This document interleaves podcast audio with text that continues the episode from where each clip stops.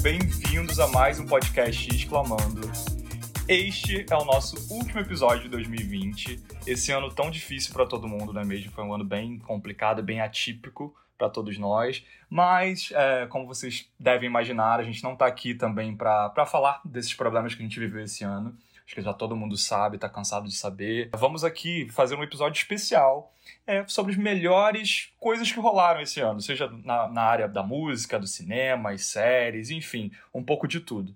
Mas para a gente começar, também a gente não perdendo costume, a gente vai se apresentar e aí a gente vai começar com algumas categorias. São várias aqui que a gente vai relembrar de muita coisa junto e eu espero que vocês gostem. Oi, gente, tudo bem? Ninguém aguenta mais esse ano, né? Eu também já tô muito esgotada dele, eu não aguento mais. Eu quero mais que exploda 2020, mas vamos que vamos, não é mesmo? O último episódio do ano, graças a Deus, chegamos aqui sãs e sãs nem tanto, mas salvos talvez? Sim, eu diria que então sim. é isso, né?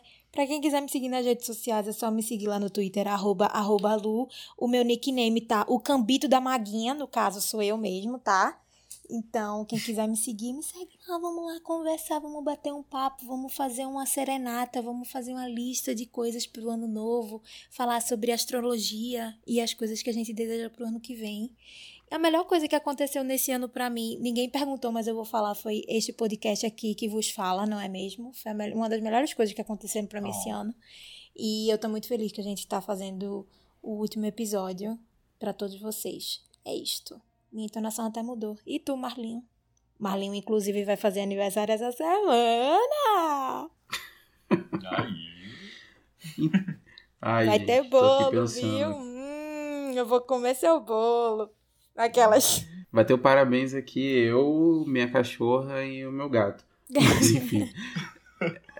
eu tava aqui pensando, você falou sobre o seu nickname no Twitter, e cara, eu queria deixar um apelo pro Twitter pra ele mudar, deixar o, o nosso arroba em negrito e o nickname, sabe, pode estar tá normal mesmo, porque e... confunde, né? Toda hora eu confundo isso. As pessoas mudam tanto o nome que. Polêmicas. É sério, as pessoas mudam tanto o nickname Foda no, que eu no não Twitter. nasci Marlon que às Faria vezes eu tô pra acho... Marlon Faria pra sempre, não é mesmo?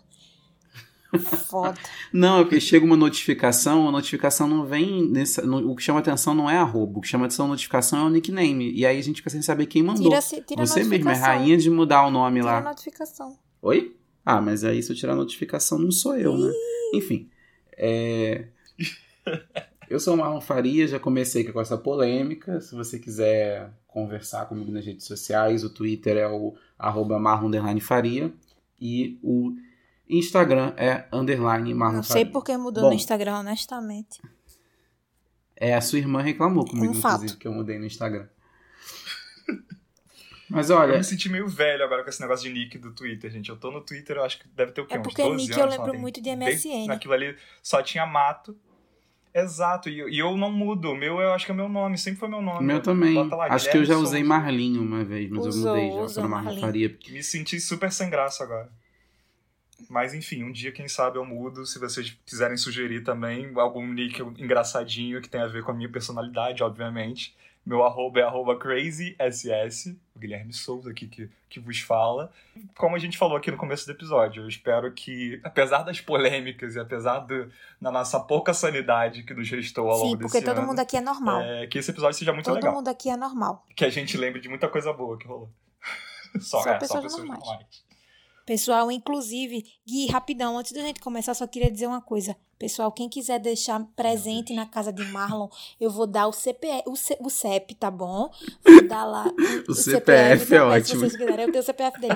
Olha só, endereço, entendeu? Apartamento, tudo Manda um mais, pix. assim. Se vocês quiserem, é só mandar DM lá no Twitter que eu envio, tá bom? Quando esse episódio sair, a gente vai, inclusive, postar no Twitter o endereço. Aí vocês, entendeu? Podem mandar qualquer coisa pra ele, tá bom?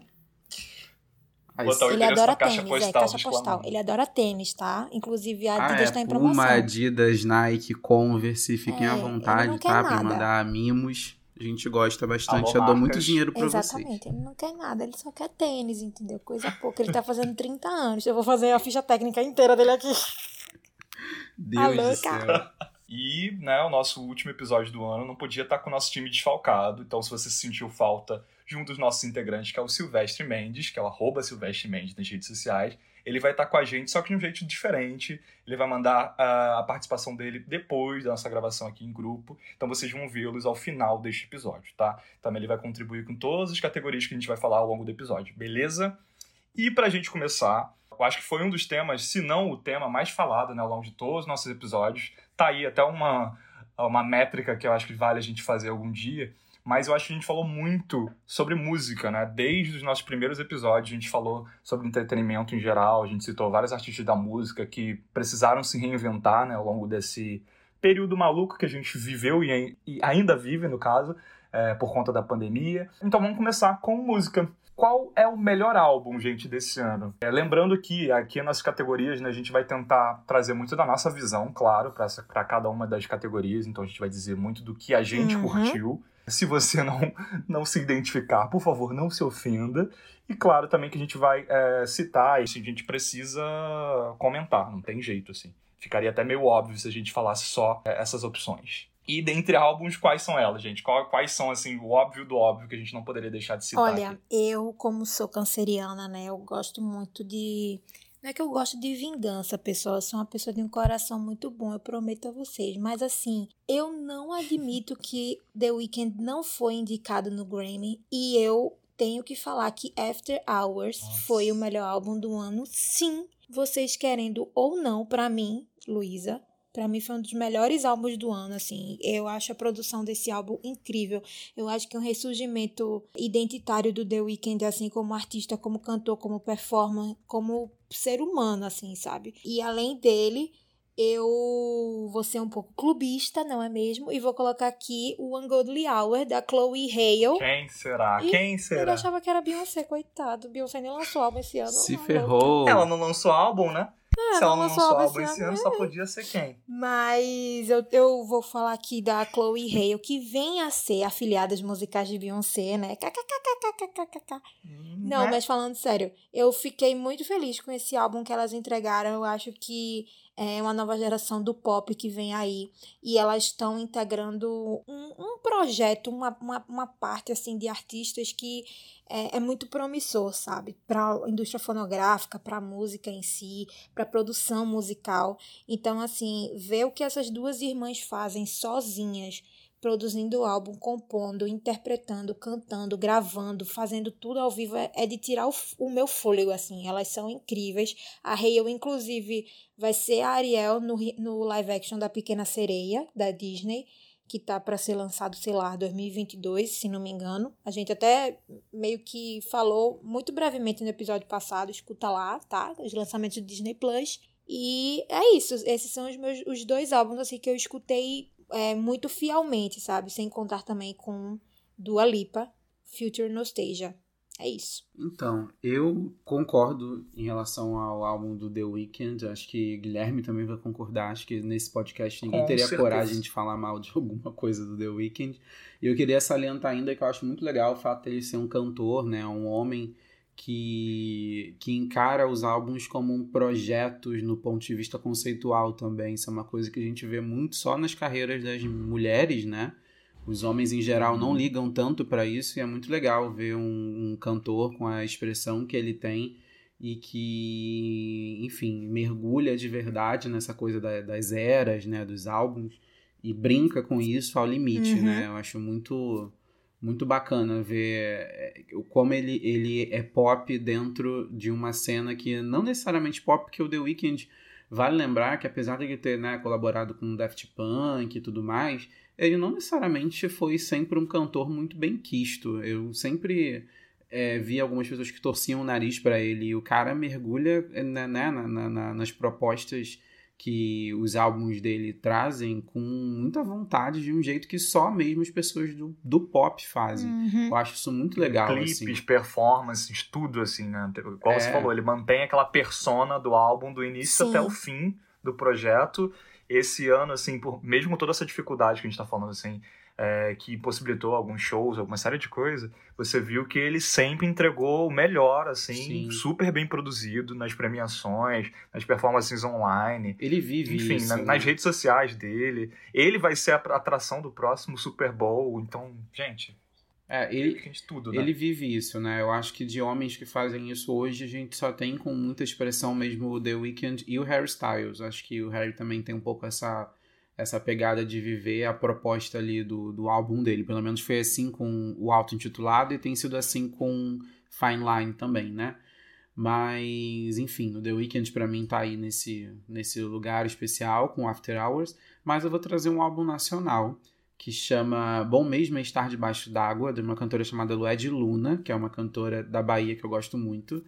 E o que eu acho legal desse álbum é que, ao contrário do que foi 2020, ele é um álbum muito ah, solar, por assim dizer, sabe? Ele celebra muita coisa. E eu acho que esse é um ano em que celebrar é tudo que a gente não fez. Então, para mim, foi muito interessante é, consumi-lo nos momentos em que eu me permiti, assim, tentar ficar, ficar bem, sabe?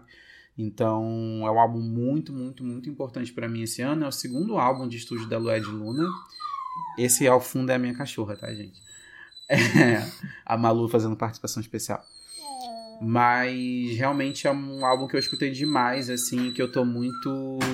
Muito. Não sei, eu, eu celebro muito ele pro, pro que foi o meu 2020. Realmente foi importante tê-lo comigo ali como quase uma muleta moral mesmo, porque, nossa, o aninho, né? É isso, acho que eu fico com esses dois. Eu acho que a música cumpriu muito esse papel nesse ano. Mesmo que a distância, mesmo todas essas questões, a música tem esse papel, né, de transcender a gente para alguns momentos lembranças, enfim, experiências. E alguns artistas, né, a gente foca, acaba focando muito aqui na, na indústria pop, acho que conseguiram entregar excelentíssimos trabalhos. A Lu e o Marlon acabaram de citar alguns. É, complemento aqui com outros, além da, do próprio The Weeknd, uh, a Dua Lipa, que a gente fala aqui tam também sempre. É, temos o que? Miley Cyrus com Plastic Hearts, que, pô, maravilhoso. Ela realmente acho que se encontrou muito ali numa pegada mais rock. O Cromática da Lady Gaga, acho que foi um dos maiores assuntos, se não o, o álbum talvez mais falado desse ano. A Lady Gaga realmente voltou com tudo, assim, pro que eu acho que os fãs realmente, da, digamos, da antiga Lady Gaga esperavam. E o álbum, assim, eu falo agora muito por mim. Eu, honestamente, nunca fui muito fã da Lady Gaga, não. Eu gosto muito das divas pop em geral, mas da Lady Gaga eu não sei porquê. Eu realmente nunca dei muita corda para ela, assim. Nunca dei muito stream pra Gaga. Mas o Cromática, nossa, eu ouvi, assim, incessantemente esse álbum. Acho maravilhoso a parceria dela com o Elton John, é, Sign From Above. Eu gosto muito da 911, enfim, tem várias faixas que são muito legais. Pena que, e isso a gente também fala em vários episódios aqui, a Lu pega também muito nesse sentido do pé da Gaga, que ela realmente não entregou, assim, muito desse álbum, né? Ela fez um álbum excelente, que mesmo com todas essas questões que a gente está vivendo da pandemia, ela poderia ter aproveitado em melhores performances, live, sei lá, qualquer coisa, nem que seja nas redes sociais, entregar alguns conteúdos mais para os fãs e parece que ela esqueceu o álbum completamente de um churrasco, sabe? Então. Eu tenho uma sentido, teoria aqui. A gente se desaponta um pouco. Qual a sua teoria? Que ela vai vir com um Deluxe no, no ano que vem? Não, eu acho que ela se arrependeu de ter lançado Cromática. Eu acho que aconteceram muitas coincidências esse ano, do tipo. Coincidências criativas mesmo, sabe? Foram muitos artistas lançando álbuns nessa pegada disco ou muito semelhante a isso. E acho que ela percebeu que a Dua Lipa realmente estava no momento. Acho que ela me pensou assim, ah, gente, sabe, não vou ficar lutando contra o óbvio, porque, gente, é óbvio que o álbum da Dua Lipa foi muito mais bem sucedido, sabe? Então, acho que tem muito disso também, do quanto você coloca de energia nas coisas. E aí, um exemplo é a Taylor Swift, por exemplo, que, cara, a menina lançou dois álbuns durante a pandemia, sabe? Eu acho que tem muito a ver com essa coisa do você precisar lançar aquilo naquele momento porque faz sentido naquele momento. Eu não acho os álbuns incríveis, talvez sejam os que eu mais gosto dela, mas eu não acho a Taylor uma artista incrível. Mas são álbuns muito legais, assim, e muito fora da curva de tudo que está sendo feito hoje. Principalmente por ela, né, que tá nessa coisa da virada pro pop. E aí ela vai, puxa o freio de mão e lança músicas completamente diferentes do que ela vinha fazendo nos últimos dois anos.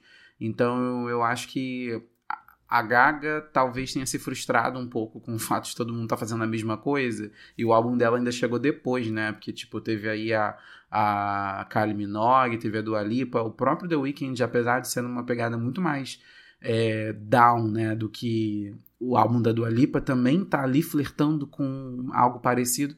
Então acho que ela ficou sem espaço. Não, sendo que ela mesma chegou a adiar o álbum, se eu não me engano, mais de uma vez até.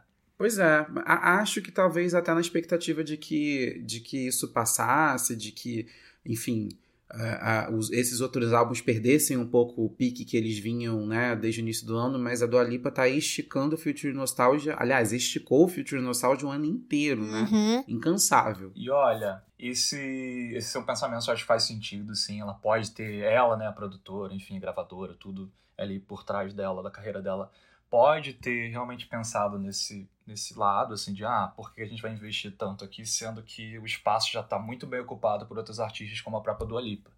Mas eu cito aqui um nome que é um grande exemplo disso, tá? A Katy Perry, que inclusive a gente tem um, episódio dedicado a ela, o último álbum dela, o Smile, ele realmente, assim, considerando o número de vendas e streams, com todos esses artistas que a gente está citando aqui agora, realmente não foi um mega sucesso. Mas você vê que até hoje, sendo que a mulher, né, a Katy Perry no caso, é, teve uma filha muito recentemente, junto com o lançamento do álbum. Então, claro, isso muda muito a rotina, acho que de qualquer é, mãe, né? Ela tem que realmente frear muita coisa. Mas eu acho que foi tudo muito bem, muito tão bem planejado, assim, que ela tá lançando coisa até agora. Ela lançou um clipe, se eu não me engano, na semana passada, uh, da música Not, Not the End of the World. E, assim, clipe super bem produzido, assim, aos moldes, claro, da Katy Perry, com aquela coisa meio bem humorada e tal. Mas ela tá aí. É, pode não estar tá bombando, pode não estar tá vendendo tanto quanto, por exemplo, a Dua Lipa ou outros artistas, mas ela continua entregando o que os fãs é, dela gostam de consumir. Então, assim, Lady Gaga, desculpa, não tem desculpa não. Você tem muito, acho que assim, ela tem uma fanbase muito grande, que qualquer coisa que ela lançar realmente vai ter muita gente que vai consumir, vai muita gente vai dar muito dinheiro para ela. Uma live, por exemplo, se ela fizesse, nossa, ia render muita grana e muita gente ia parar para ver mesmo. Eu talvez mesmo assistiria, mesmo não sendo tão fã.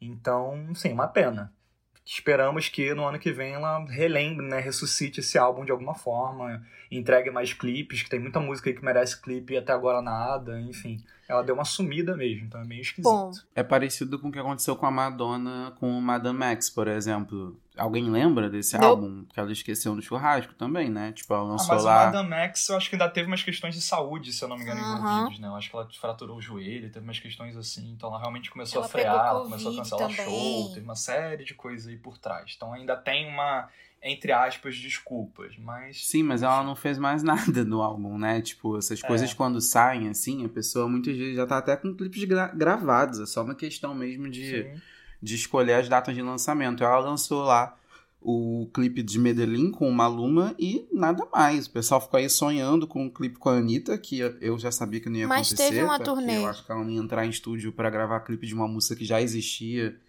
né, né, da, da, em, em, outro país, porque é de uma cantora de Portugal, se não me engano, essa música. Então, mas eu fiquei na expectativa, assim, inclusive eu não sei se ela vai lançar registro, né, em vídeo do, de, do show, porque se não fizer, acho que Madame X vai ser um dos pouquíssimos álbuns da Madonna que não ganham registro. E como ela proibiu a utilização de celular em, em todos os shows, a gente vai ficar realmente sem saber nada de como é o palco dessa turnê, enfim. Eu achei uma pena. Eu lembrei Sim. muito da, da, da Gaga, da Madonna agora falando da Gaga. Eu acho. É... é eu acho que rolou rumores, acho que rola até hoje de que ela vai lançar talvez um Blu-ray, um DVD, enfim, dessa turnê, mas também realmente ninguém tem falado mais sobre isso.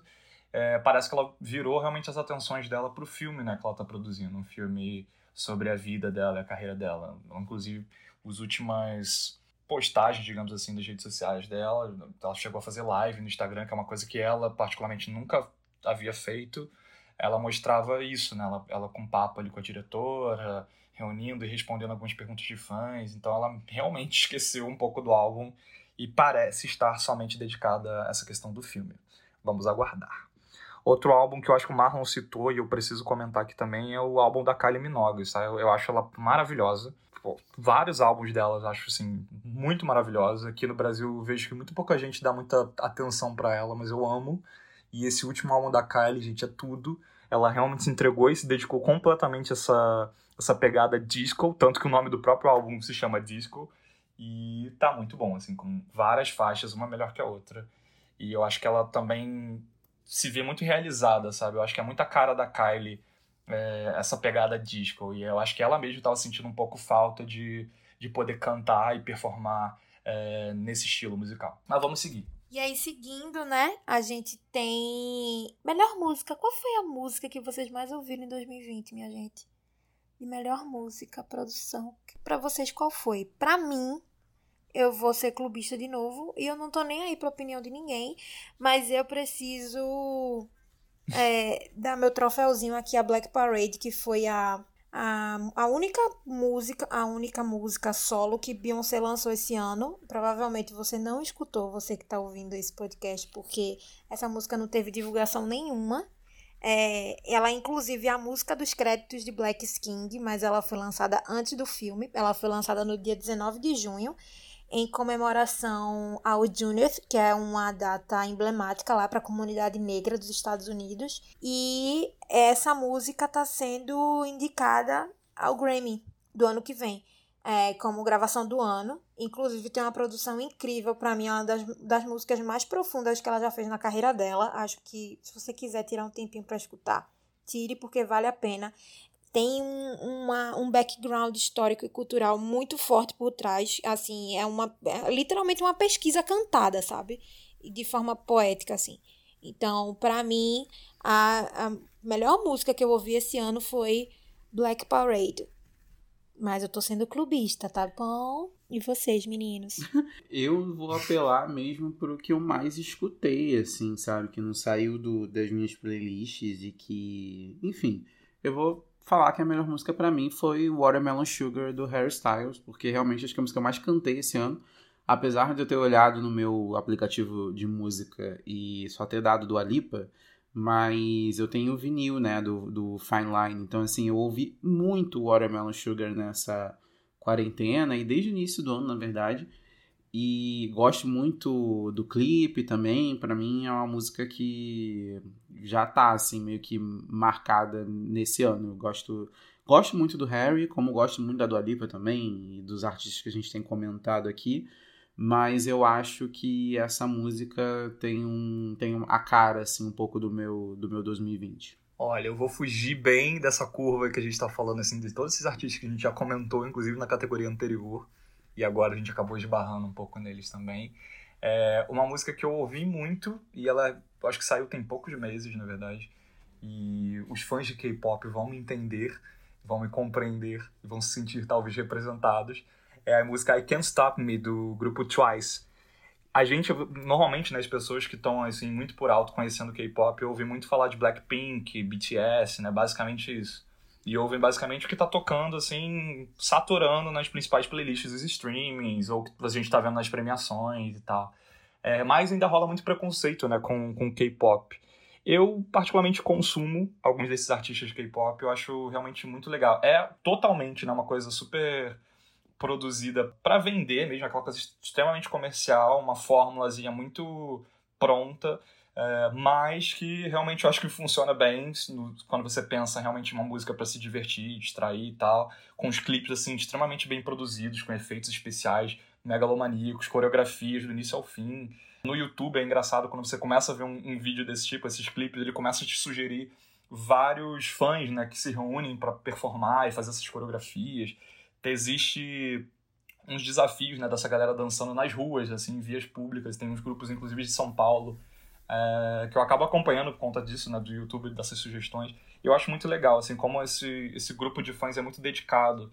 E esse ano a gente viu também a galera do K-pop usando essa, essa dedicação toda, né, que eles têm pelos próprios artistas que eles gostam, para coisas boas. A gente viu eles se metendo né, em questões políticas, questões sociais. A gente teve tantos problemas esse ano, né, com eleições norte-americanas, com as questões é, de racismo no mundo inteiro, e a gente vê essa galera também é, que normalmente é muito jovem, né, se posicionando, e eu acho isso muito legal. Então, recomendo é, a música I Can't Stop Me, do grupo Twice. É um grupo, assim, que tem apenas nove integrantes, né, um girl group, com nove integrantes, o que pra gente aqui no Brasil e tal, quando a gente também consome muito artista norte-americano, parece confuso, né? A gente vê normalmente girl bands com quatro integrantes, cinco, a gente nunca vê com tanta gente, e são apenas nove. E é muito legal. Vejam, essa música é bem chiclete. Beleza. Vamos agora então falar sobre o melhor artista musical internacional. Eu acho que a gente citou já um milhão de nomes aqui que fazem muito sentido, né? De, enfim, serem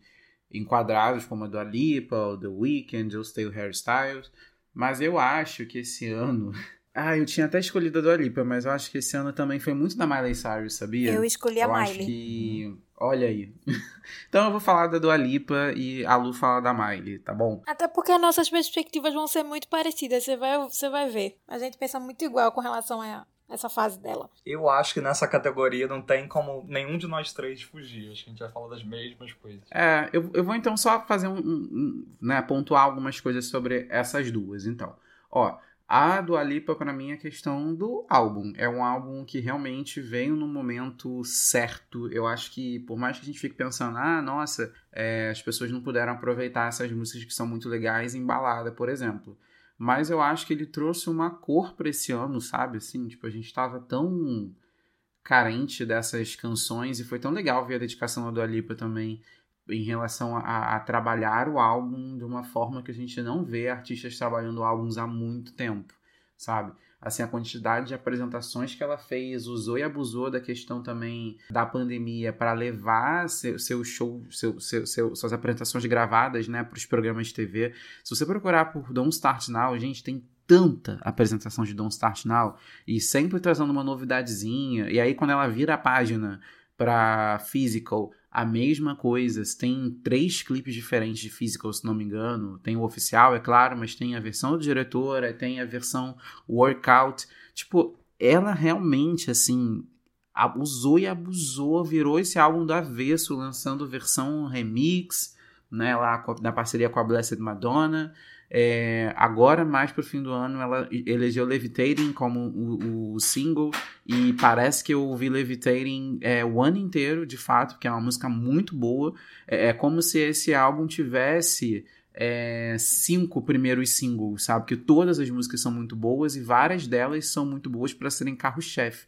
Então achei isso muito legal, muito bom ver quando alguém entende que tem um material muito rico nas mãos e não quer deixar isso passar né? E, e a Dua Lipa para mim é um exemplo nisso, assim. E a Miley, essa questão da reinvenção. Eu acho que é uma artista que já fez absolutamente de tudo.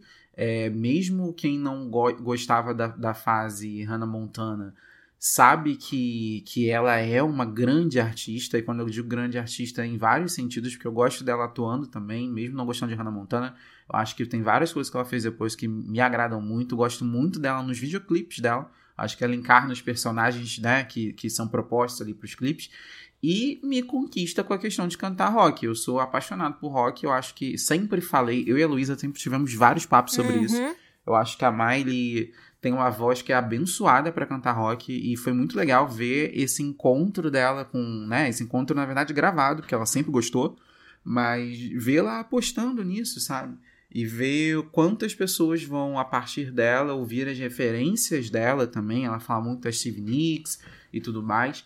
As pessoas vão descobrir esses artistas que são tão incríveis porque uma grande cantora pop é, resolveu, né, esse ano, enveredar por esse ritmo.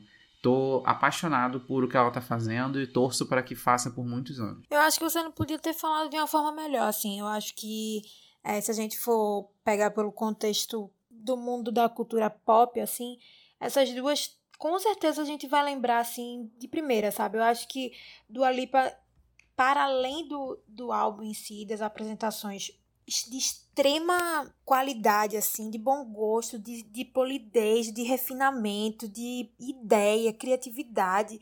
Foi uma coisa, assim, que ela levou para outro patamar, assim, sabe? Outro nível que você não, não tava acostumado a ver. Mesmo com quando a gente ainda estava no mundo normal de presença eventos com pessoas e tudo mais. Quando a gente via as premiações até o ano passado, é, é notório assim a, a, o impacto que ela traz nas apresentações dela com relação a outras pessoas da geração dela, sabe?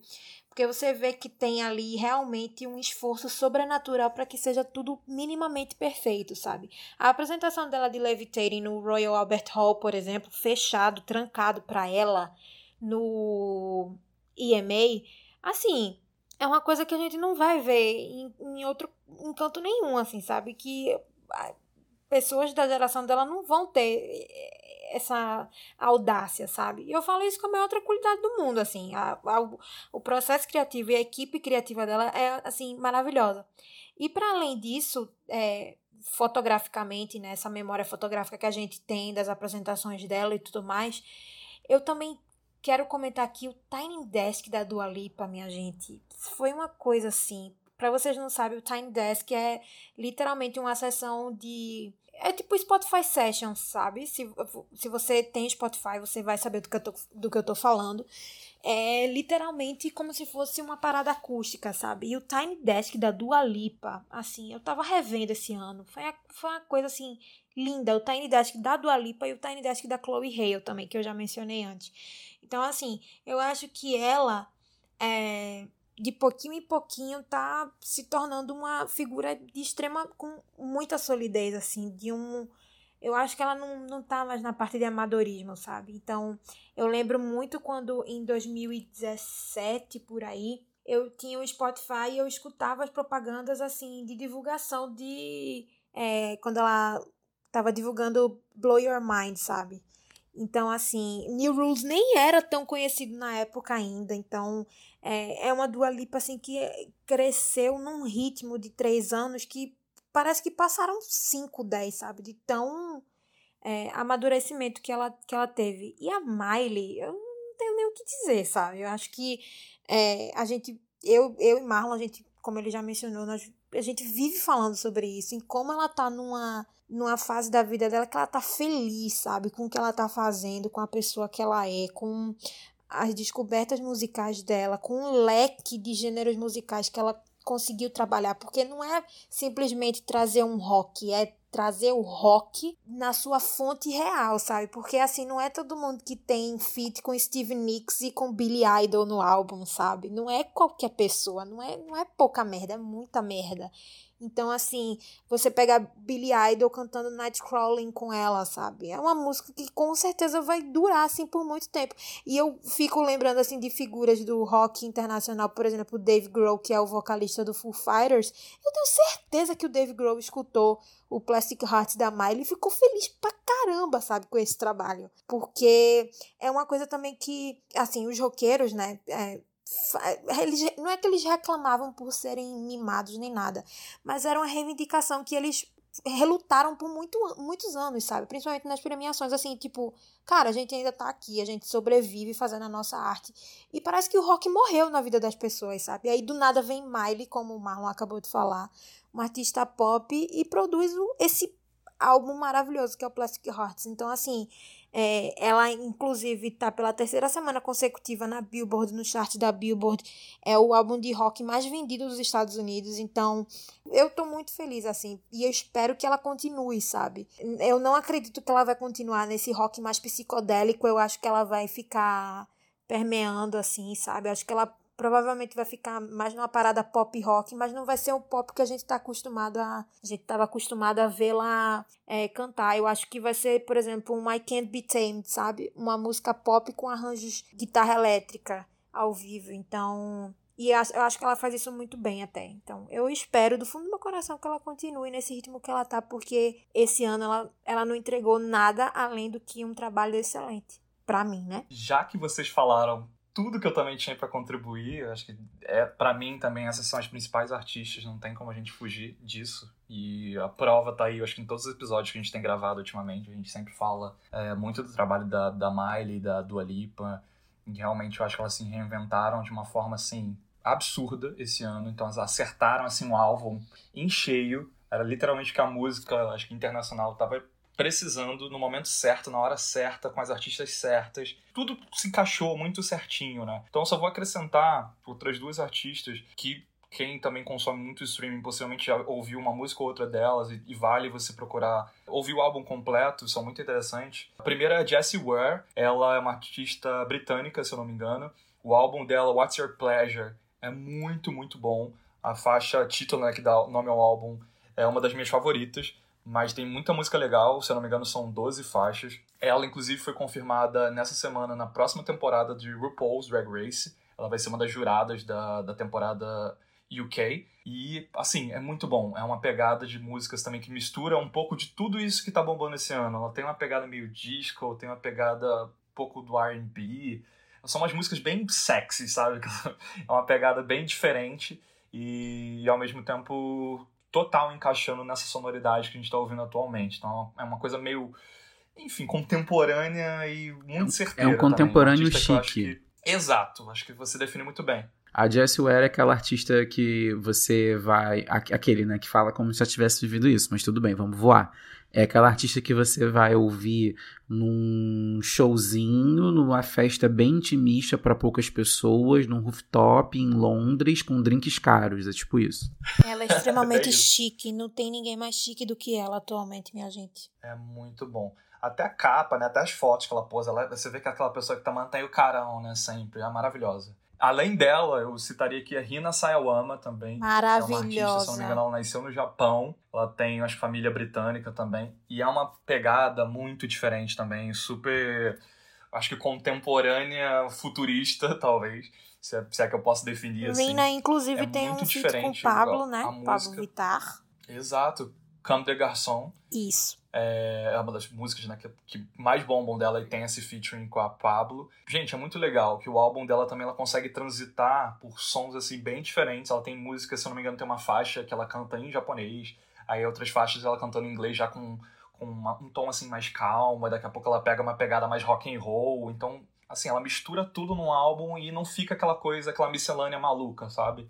Faz muito sentido e é uma artista que eu acredito que ainda vai deslanchar muito no mundo e por aqui. Então vale a pena ouvir desses artistas que bombaram e que lançaram álbuns esse ano. E se eu não me engano, esse foi o primeiro álbum dela também, assim, grande álbum mesmo, sem ser EP, sem ser, enfim, algum single solto. Foi o primeiro álbum dela e é muito, muito bom mesmo. Mas vamos seguir. Saindo então de artistas internacionais, né, artistas da música internacionais, a gente obviamente não poderia deixar os artistas nacionais de lado. Então vamos falar quem a gente elegeu de melhor artista musical nacional neste ano de 2020. Começando por mim, a gente obviamente precisa citar aqui Anitta, Ludmilla, Isa, enfim, muitas artistas que bombaram muito e ainda vão seguir bombando por bastante tempo. E inclusive faço aqui um pedido, quero deixar isso registrado. Não sou eu, acho que muitos fãs nas redes sociais têm clamado por isso, a gente não tem data, não tem prévia, não tem nada. Inclusive tá rolando um, um meme essa semana de uma possível uh, uh, tracklist fake,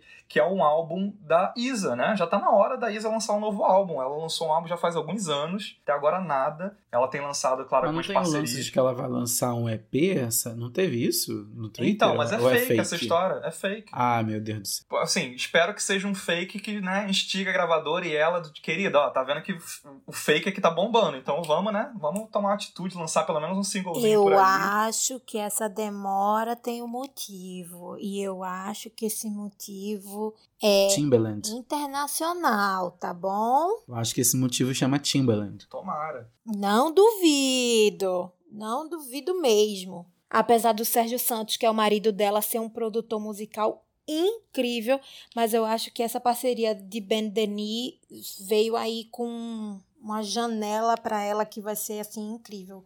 Eu tô torcendo muito pro Timberland apadrinhar ela de alguma forma, sabe? Nem como ele fez com o Justin Timberlake no Future Love Songs, entendeu? Então, assim, eu espero do fundo Não nos coração que- desaponta e continuará não nos desapontando, eu tenho certeza disso, mas, né, lança logo alguma coisa, nem que seja um singlezinho aí. Podia fechar o ano, né, lançar um single surpresa, seria tudo. Mas vamos continuar esperando. Eu vou defender ela, vou passar um paninho pra ela, porque a bicha trabalhou muito esse ano, viu? Ela, ela ó, a gente teve Meu Talismã, a gente teve a música dela com Lagoon, e a gente teve Evapora, que foi com Major Lazer e Sierra, e teve Ben Denis, que foi com Timbaland e o Meu Deus, eu esqueci o nome do outro intérprete da, que tá na música. No Martini. mil perdões, pessoal. Eu realmente esqueci. Isso, muito é obrigada. É. Isso. Ah, tá vendo? Desculpa. Então, assim, eu vou defendê-la, sabe? Porque, assim, não, não, não é que ela não fez nada. Ela fez, mas. Gente, ela já é bonita, pelo amor de Deus. Além de Ela cantar já pra é cacete, perfeita. mulher ainda é bonita. O que ela fez foi dinheiro e tá muito certa, Ela sabe? fez muita coisa. Tava lá no The Voice, né? Ganhou o The Voice, vale lembrar. Prêmio Multishow. A, a, Fez uma performance- Multishow também. É, apresentou e fez uma performance incrível no Prêmio Multishow e tava aí na TV da gente, no- nas propagandas de YouTube e nas redes Tudo. sociais, em um milhão de propagandas, o que eu acho ótimo, porque é dinheiro branco virando dinheiro preto e eu adoro isso. É, a bicha trabalhou. Mas ainda assim quero um álbum, tá, dona Isa, por favor. Mas a artista que eu quero citar aqui é a Glória Groove. Gui, deixa eu te falar uma coisa. Se for pra gente cobrar álbum, vamos cobrar álbum de Rihanna, porque assim, veja Ah, bem. dessa daí, querida. A gente já nem precisa mais Entendeu? falar. A gente já desistiu até de cobrar. A gente tá assim, ó, no tempo dela, a hora que ela quiser, a gente já desistiu de cobrar. E pra quem não sabe, saiu no Wrap Up essa semana que o próximo lançamento dela vai ser um livro de receitas com as, as receitas familiares dela de Barbados, É, tá Era bom? Palmeirinha chegando. Se vocês esperam música, eu aconselho que vocês esperem sentados. Porque, olha, eu não sei se vem aí não, viu? Eu falo isso pra. Eu falo, Marlon sabe. Eu- a gente já teve até brigas homéricas sobre isso. Eu falei pra ele: você ainda tá sendo besta, porque ela encontrou a felicidade sendo empreendedora. a fase de 100% foco em- na música acabou, não vai voltar mais, entendeu? E vocês vão ter que lidar com isso, vocês os fãs dela. Mas ainda tem um bocado de frente fã. Navy, que é teimoso, digo- acha que não é o lugar dela. É negacionista. Eu não digo nem empreendedora, porque, assim, empreendimento pra mim é um negócio que está começando. É, Está em vias de desenvolvimento. É, Eu acho um que ela tem já, já, né? Exatamente. Quem consegue afundar a Victoria's Secret não tá empreendendo, né? Tá mandando como Exatamente. Soberano no mercado. A humanidade. Ela é feliz, minha gente. A bicha é feliz sendo empresária. Não, não adianta, não. não Mas, por adianta. favor, vamos voltar para o foco da- dos artistas nacionais, não é mesmo? Isso, por favor, por favor. Como eu tava falando, a artista nacional que eu botei na minha categoria, que foi a Glória Groove. Eu, particularmente, acompanho o trabalho dela já tem alguns anos. Eu acho uma dessas artistas drags da música nacional extremamente talentosas.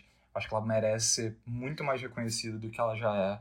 Acho que ela consegue ter uma versatilidade vocal, assim, absurda. Tanto quando tá ali de, de Daniel, né, sem estar em drag. Ele ou ela, a persona drag, acho que cantam muito bem e performam muito bem. Ele que é um artista desde pequeno, né, ator mirim e cantor mirim. Acho que ele cresceu com um talento assim absurdo. Ainda tem muito para explorar em cima disso. E recentemente ele lançou um EP chamado A Fé. Tem cinco faixas. Gente, tá muito bom.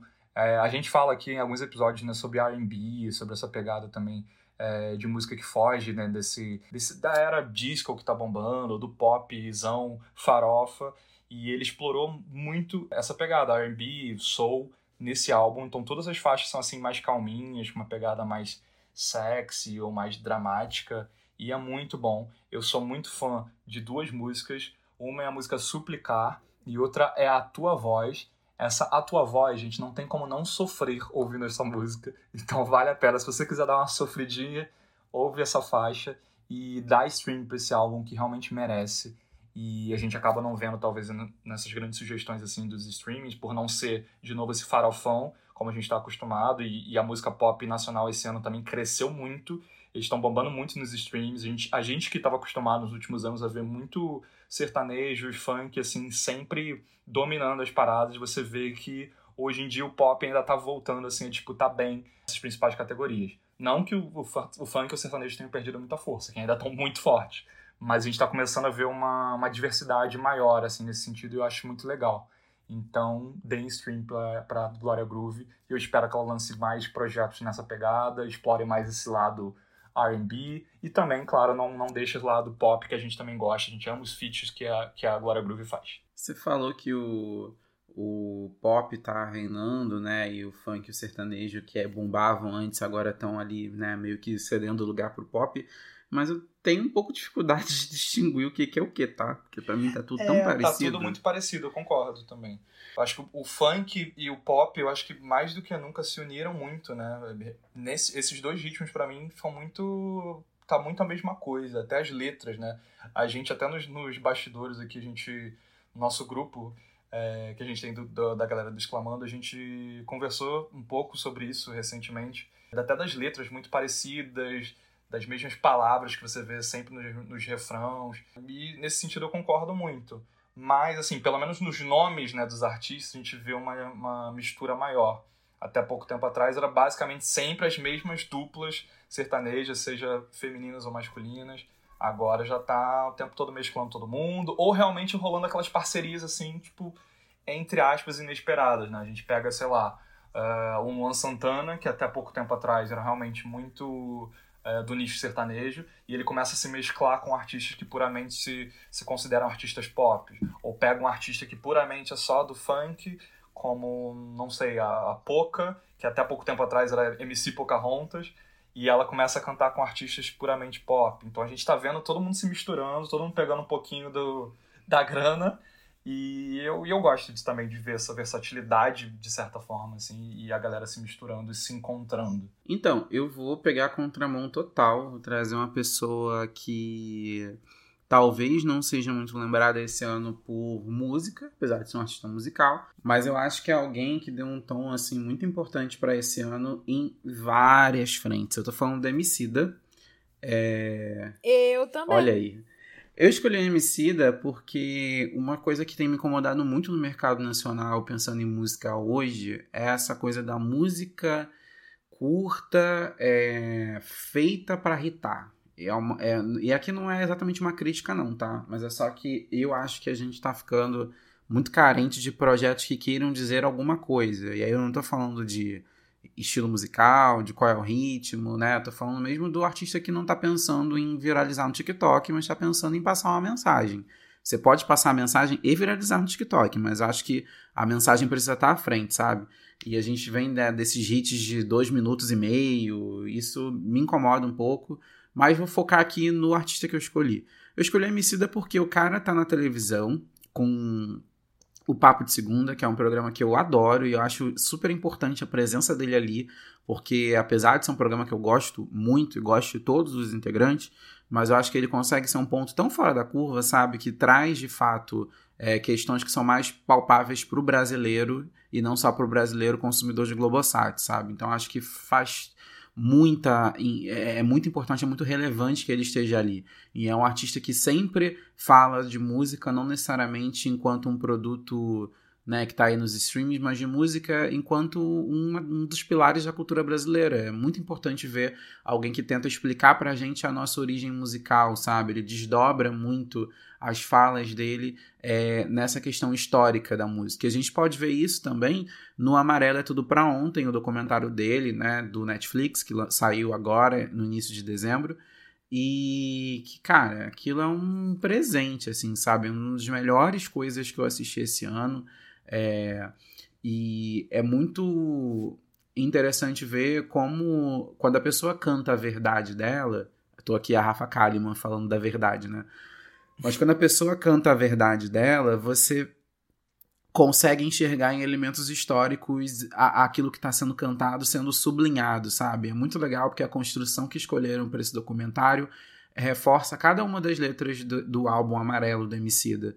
E eu acho incrível, principalmente a, a, passagem do documentário em que ele fala que se você se importa verdadeiramente com a liberdade do outro, você quer a liberdade para todo mundo e não só para você mesmo. E ele fala isso quando ele chama né, a Majuri e a Pablo Vittar para o feat que ficou conhecido, né? E, e ele fala isso justamente é, na passagem que ele cita a música em que eles colaboram, né? A Amarelo, que dá nome a, a, ao álbum e também ao documentário. E, cara, é muito legal ver um, um, um cantor de rap. É, que é um gênero em que, apesar das pessoas estarem cada vez mais ligadas em representatividade no aspecto, no espectro amplo, né?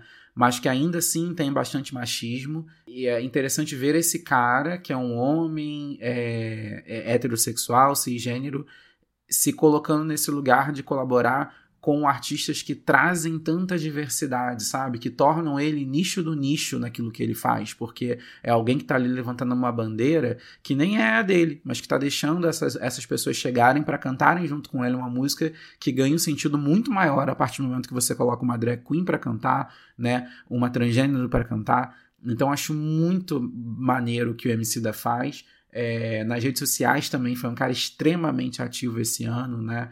É, a gente teve um ano tão pautado pelas questões raciais, o Emicida estava sempre ali, de alguma forma, é, emitindo a opinião dele e funcionando quase que como não sei, ele meio que, para mim, sintetizava o que estava acontecendo, sabe? Eu, eu, quando eu li a opinião do Emicida, eu via que ele sempre trazia um, um olhar que eu não tinha conseguido alcançar ainda. E é muito legal para mim, enquanto homem preto, ver um cara é, se tornar um expoente de cultura. Para mim, ele transcendeu a música já, sabe? É um artista que esse ano conseguiu fazer tanta coisa. Só pensar também no Roda Viva em que ele foi entrevistado, que para mim foi a melhor Roda Viva desse ano e que o cara conseguiu é, fugir tão bem de algumas perguntas que poderiam é, indicar respostas que caíssem num, num, lugar comum, mas que ele conseguiu, muito pelo contrário, assim, é, é ser muito generoso nas respostas que ele trouxe. Eu realmente eu não consigo pensar em outra pessoa para artista musical nacional desse ano que não Emicida, apesar de não ter sido um ano em que ele lançou o álbum, né? Mas é um ano em que a música dele, a mais recente, inclusive, fez tão mais sentido até do que no ano passado em que, em que ela foi, foi lançada. Enfim, para mim, um gênio. Eu sou muito feliz de, de ser contemporâneo desse cara. Para mim, esse documentário que você citou, o Amarelo, que tá na Netflix, se você não viu, corra para ver, porque é um, acho que, um dos melhores lançamentos que rolaram esse ano na plataforma e de conteúdos nacionais, principalmente. É muito interessante que, para mim, homem branco, cis, enfim. Eu aprendi muita coisa, sabe, vendo o documentário. Eu acho que é uma grande aula de história, como você falou, que se amarra muito bem com o trabalho dele nesse álbum. Então você vê que teve muita pesquisa, muita dedicação e de que a gente percebe que ele vive muito é, aquilo que ele está contando, que aquilo de fato é uma grande verdade e ele se preocupa realmente com,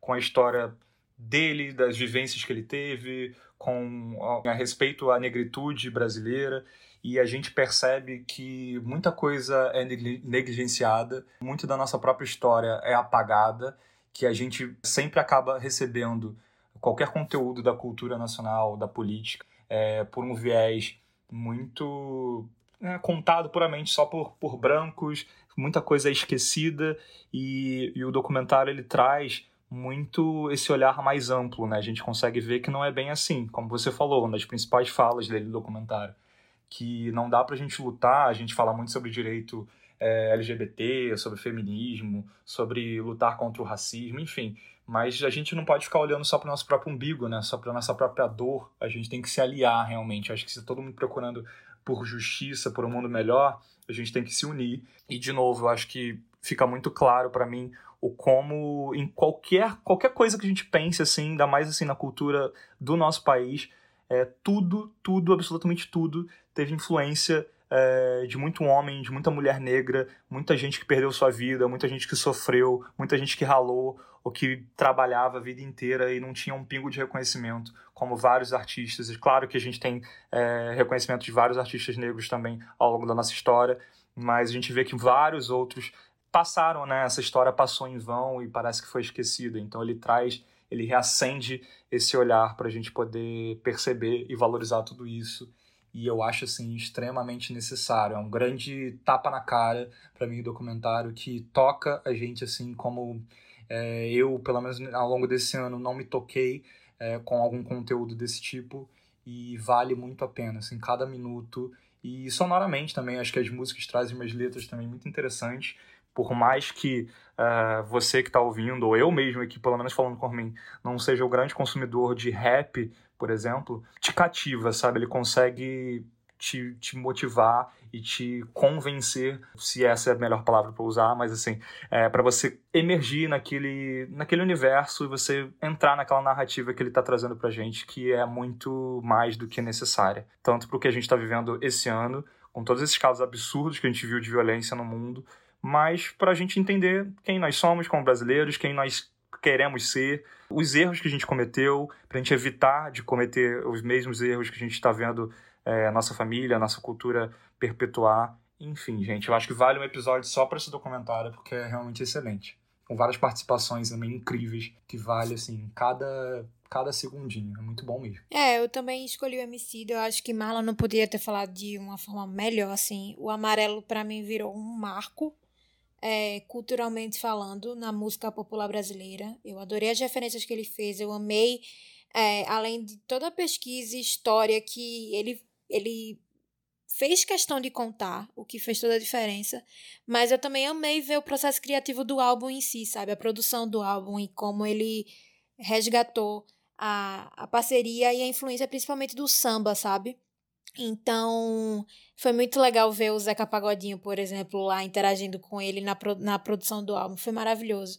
É, é, é fica aqui o convite também para vocês assistirem o documentário. Vejam, é, contem pra gente o que vocês acharam. Vale muito a pena. É um divisor de águas, assim, na vida de vocês, podem ter certeza. E é isso, é como ele fala, né? Tudo, tudo, tudo que nós tem é nós. E falando dessas grandes produções, né, a gente vem agora para aquela categoria de melhor performance ao vivo. A que eu escolhi não foi nem durante a quarentena, a gente teve apresentações incríveis ao vivo na quarentena, isso é inevitável. A gente pode até mencionar aqui algumas, algumas delas, a gente até falou no episódio da Katy Perry. Eu não lembro agora qual é o número do episódio, mas a gente mencionou no episódio dedicado à cantora como ela usou esse tempo, né?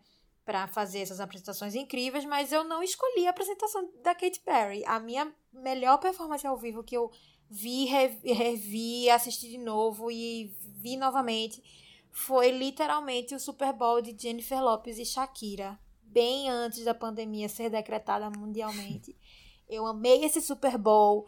Eu tenho boas lembranças, só coisas incríveis para falar dele. Eu acho que, inclusive, foi feito de uma forma muito certeira de produção, de escolha de artistas, apesar de, de achar que as duas sozinhas conseguiriam sustentar um Super Bowl por si só, mas elas duas juntas também foi assim uma hecatombe, sabe? Então fica aqui o meu voto para o Super Bowl de Shakira e Jennifer Lopez que está inclusive em 4K no YouTube para quem quiser assistir. Nossa, é maravilhoso mesmo. Acho que é um dos que eu mais gostei, assim. Apesar de confesso que no dia eu não, não fiquei tão empolgado, mas depois que a poeira baixou, eu fui assistir de novo, assim, eu fiquei pensando quão histórico também é isso, né? Tipo, dos artistas latinos uhum. é, tomando palco em que os Estados Unidos inteiro, não só os Estados Unidos, mas o mundo todo, né? Estavam olhando naquele momento. Eu achei muito representativo, né? Duas mulheres. E ano de eleição, né? Sim, sim, com certeza. Foi muito importante mesmo. Agora, eu escolhi uma artista que eu já comentei antes, que é a Miley. Eu vou falar da apresentação dela do VMA. Eu acho que ela conseguiu fazer uma coisa muito legal, né? Brincando com, com isso tudo da, da, das constantes mudanças que ela promove na própria, na própria carreira e na maneira como ela se encara como artista. Eu achei muito legal a referência que ela conseguiu fazer a Wrecking Ball, né? Ali simbolizando uma das eras mais famosas, acho que a era mais famosa da Miley Cyrus, né? Em que ela, na verdade, para mim, ela juntou várias referências, né? Que ela transforma a bola de demolição e brinca um pouco também com o coração em forma de. o coração com espelhos de globo, né? De festa, e junta isso tudo, né? As suas duas eras mais famosas em, em, uma nova era, que é ela sentada de novo nessa, nessa, nessa esfera, só que dessa vez a esfera não só é uma bola de demolição, mas ela também é composta por espelhos como um globo de pista de dança, né?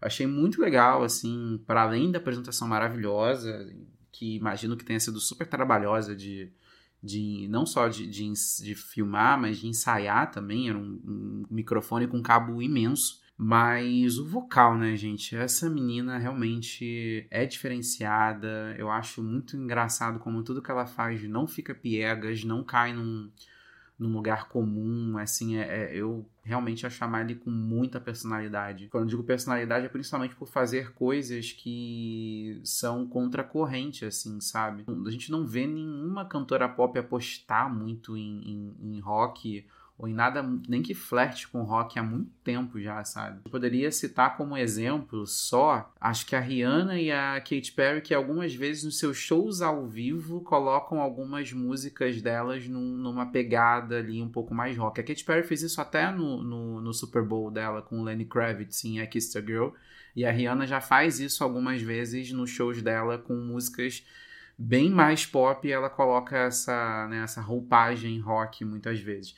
Mas a Miley, com essa questão da voz e a atitude e a maneira como ela performa no palco, realmente, assim, eu acho que, sei lá, eu, eu fico muito feliz de ver uma artista parece que chegou no seu auge, se entende muito bem, sabe o que está fazendo e não está muito pensando em, em, se isso vai dar em algum lugar, mas pensando em viver isso hoje. Eu acho muito, muito bacana. Bom, para essa categoria, que é melhor performance ao vivo, eu fiquei lembrando muito, justamente para fugir um pouco dessas premiações ou de lives que a gente também vai falar daqui a pouco, é, de uma experiência que eu vivi esse ano. Antes da gente entrar no lockdown, né, por conta da pandemia, né, começou ali meados de março, teve um festival em São Paulo chamado Festival Girls, que eu, graças a Deus, fui. Ele foi, se eu não me engano, uma semana, duas semanas depois que começou toda essa essa loucura do distanciamento social e tudo mais que a gente está vivendo ainda um pouco.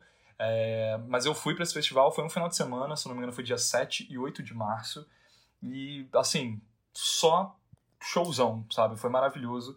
Teve show da MC Tá, o álbum dela, inclusive, gente, vale muito a pena. Teve show da Gabi Amarantos também, que foi super divertido. Mais especialmente aqui no meu coração, o show da Kylie Minogue e do Little Mix, Little Mix, que já está não sei quantos tempos, assim, anos e anos e anos prometendo uma vinda para o Brasil. Quem é fã acompanha, sempre encheu o saco delas nas redes sociais e nunca vinha, nunca vinha.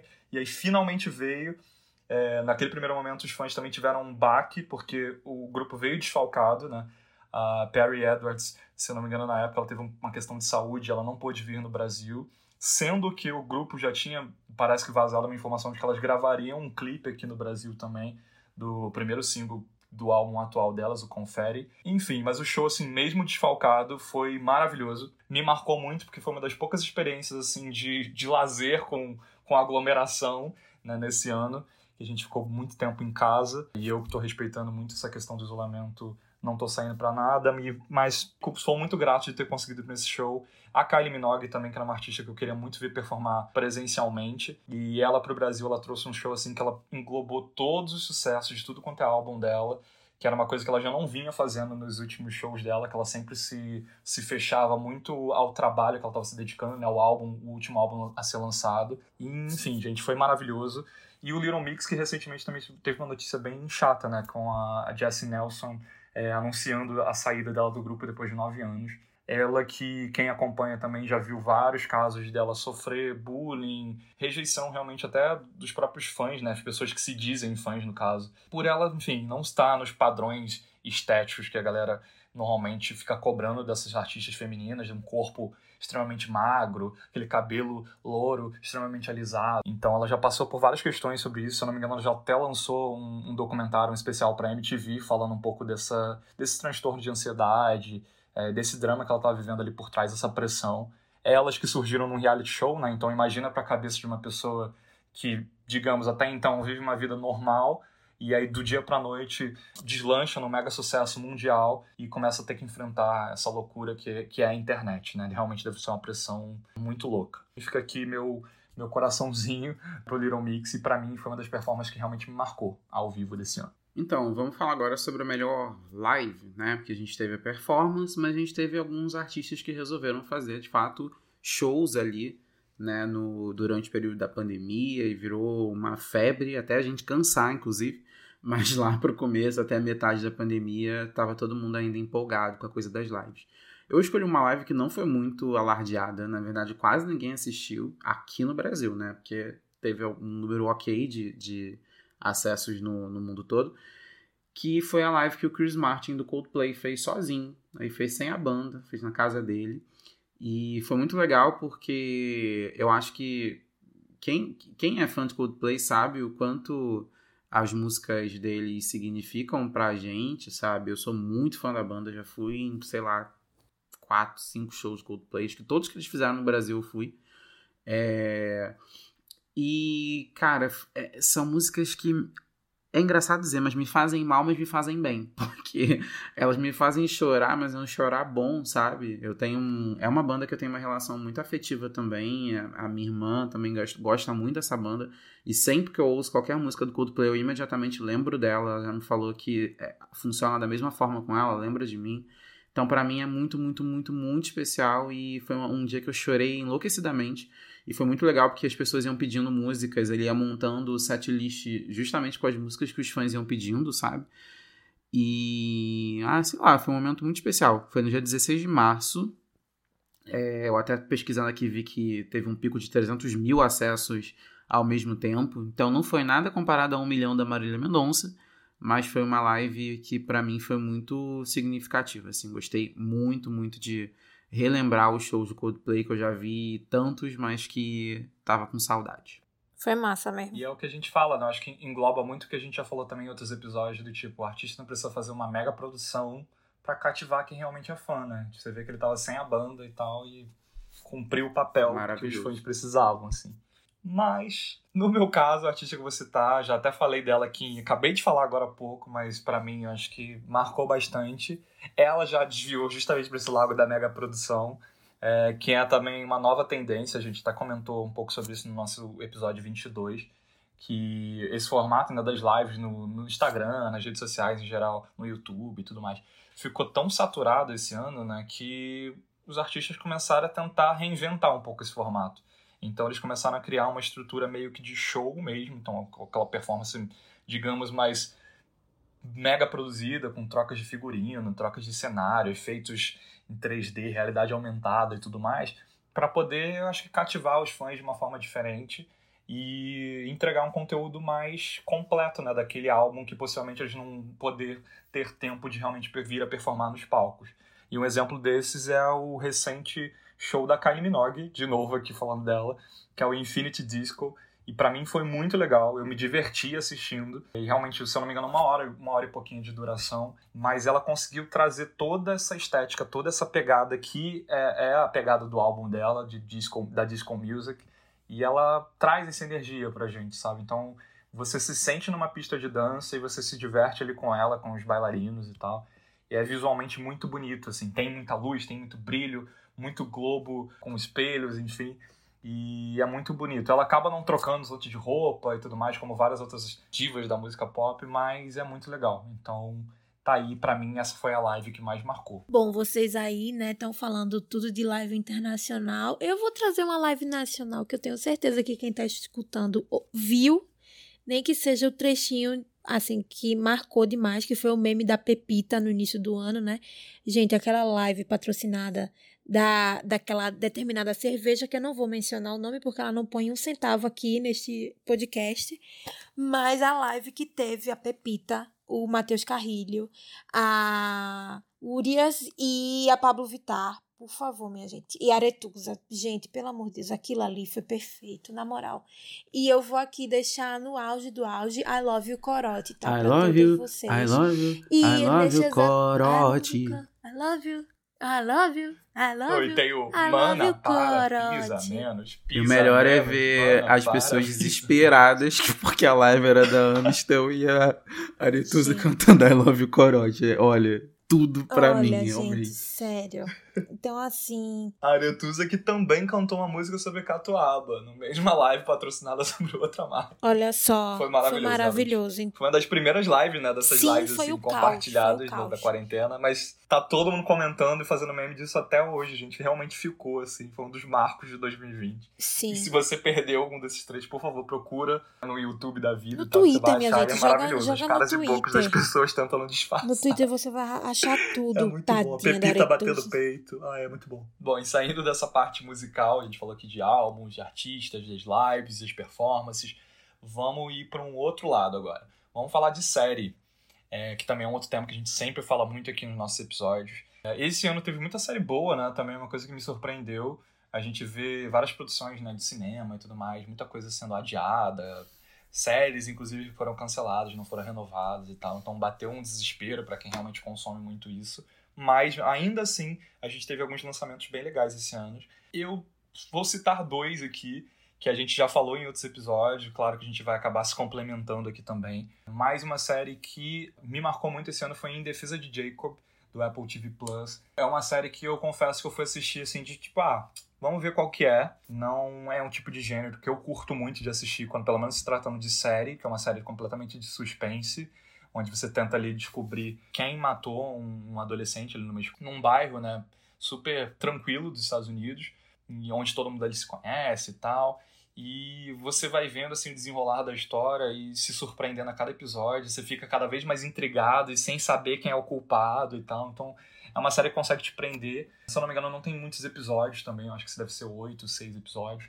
Mas vale muito, muito a pena. A qualidade, assim, excelente e com um elenco também maravilhoso as atuações, a gente já falou também em outros episódios, assim, até o garotinho que tá na série, ele atua muito bem, ele tem uma cara enigmática que você fica tentando o tempo todo entender se ele tá realmente feliz, se ele tá triste, se ele tá mentindo. É muito legal. Vejam Defesa de Jacob. E outra série que eu, que eu citaria aqui, que não é bem de 2020, mas ela acabou em 2020, se eu não me engano, acabou em janeiro desse ano. E eu fui só maratonar justamente esse ano por conta da quarentena, foi The Good Place The Good Place, que é uma série também que eu, eu comecei a ver, assim, para me distrair um pouco, para realmente fugir um pouco dessa loucura que a gente estava vivendo, tentar rir, descontrair. E eu fui me surpreendendo, assim, realmente tem alguns episódios, uma coisa assim, bem uma pegada humor, que é humor realmente para você distrair a cabeça, mas, mas eu acho que ela vai deslanchando ao longo das temporadas, eu particularmente acho isso. E o último episódio fecha muito bem, assim, tinha tudo para eles estragar no final. E é o tipo de série que não estraga no último episódio. Ele realmente consegue amarrar essa lógica que eles botaram ali do, do pós-vida de uma maneira muito muito legal. E, e, é o tipo de série que eu assisti e fiquei com saudade dos personagens, sabe? Isso é um carinho que, que a gente consegue despertar com algumas séries e filmes e eu despertei com essa e então vale a pena aqui a recomendação de The Good Place. Olha, eu vou ser chata, eu não achei The Good Place essas coisas todas não, tá? Mas tudo bem, fica aqui a polêmica. Eu não achei o The Good Place engraçado, eu achei forçado o humor algumas vezes, mas enfim. Quem gostou, bate palma, quem não gostou, paciência. No caso, eu, pra ter paciência mesmo, né? E de séries, minha gente, eu vi muita série esse ano, não necessariamente do ano de 2020, mas Vamos lá. De 2020 mesmo eu vi. É, a minha favorita foi Little Fires Everywhere. Eu tive um colapso quando eu terminei a série, porque eu fiquei extremamente impactada. Não vou dar mais detalhes, porque no episódio do Amy é, a gente falou muito sobre essa série, toda a produção dela, sobre a Carrie Washington e a Reese Witherspoon. Então fica aqui o convite para você ouvir também o episódio do Amy, que a gente fez anteriormente, maravilhoso. E eu também é, assisti Fleabag, me apaixonei demais. Sim. Demais. E eu agora estou apaixonadinha por Dalton Neb. Fazer o quê se eu sou uma mera camponesa, não é mesmo? Olha, eu vou trazer séries que não foram citadas aqui ainda. É... São duas. Eu assisti muita coisa, acho que não teve nenhum ano que eu tenha assistido tanta série na minha vida. Pois é, né, velho? Foi tanta coisa que a gente às vezes até esquece, assim, de tipo, será que eu vi? É, não, essa aqui eu, eu vi. vi muita não, série não. esse ano, porque inclusive, assim, eu não, eu não tenho tanto hábito de ver filme em casa, eu sempre fui muito de ao cinema. É, como a gente não teve cinema, então eu acabei vendo muita série, muita série mesmo. Quando eu digo muita, é muita, muita. Tipo, teve série de oito temporadas que eu vi de uma vez esse ano, pra vocês terem uma noção. Cadelinhas Nossa, da HBO, nós tudo dois. na minha vida, se falarem assim, Marlon, streaming que você é, vai poder ficar com um só, tem que cancelar todos os outros. Qual você salva? HBO Go. O, eu acho péssima a plataforma, mas o conteúdo é maravilhoso. A gente não tem que fazer, é, não tem condição. Enfim, e eu vou trazer, sim, duas séries da HBO, na verdade. A primeira é Lovecraft Country, que é uma série que eu já falei muito aqui, mas eu escolhi essa série justamente porque ela foi naquele esqueminha HBO de um episódio por semana. Foi do prime time da HBO, naquele horário ali de domingo de Game of Thrones. Então. The Undoing também. Pois é.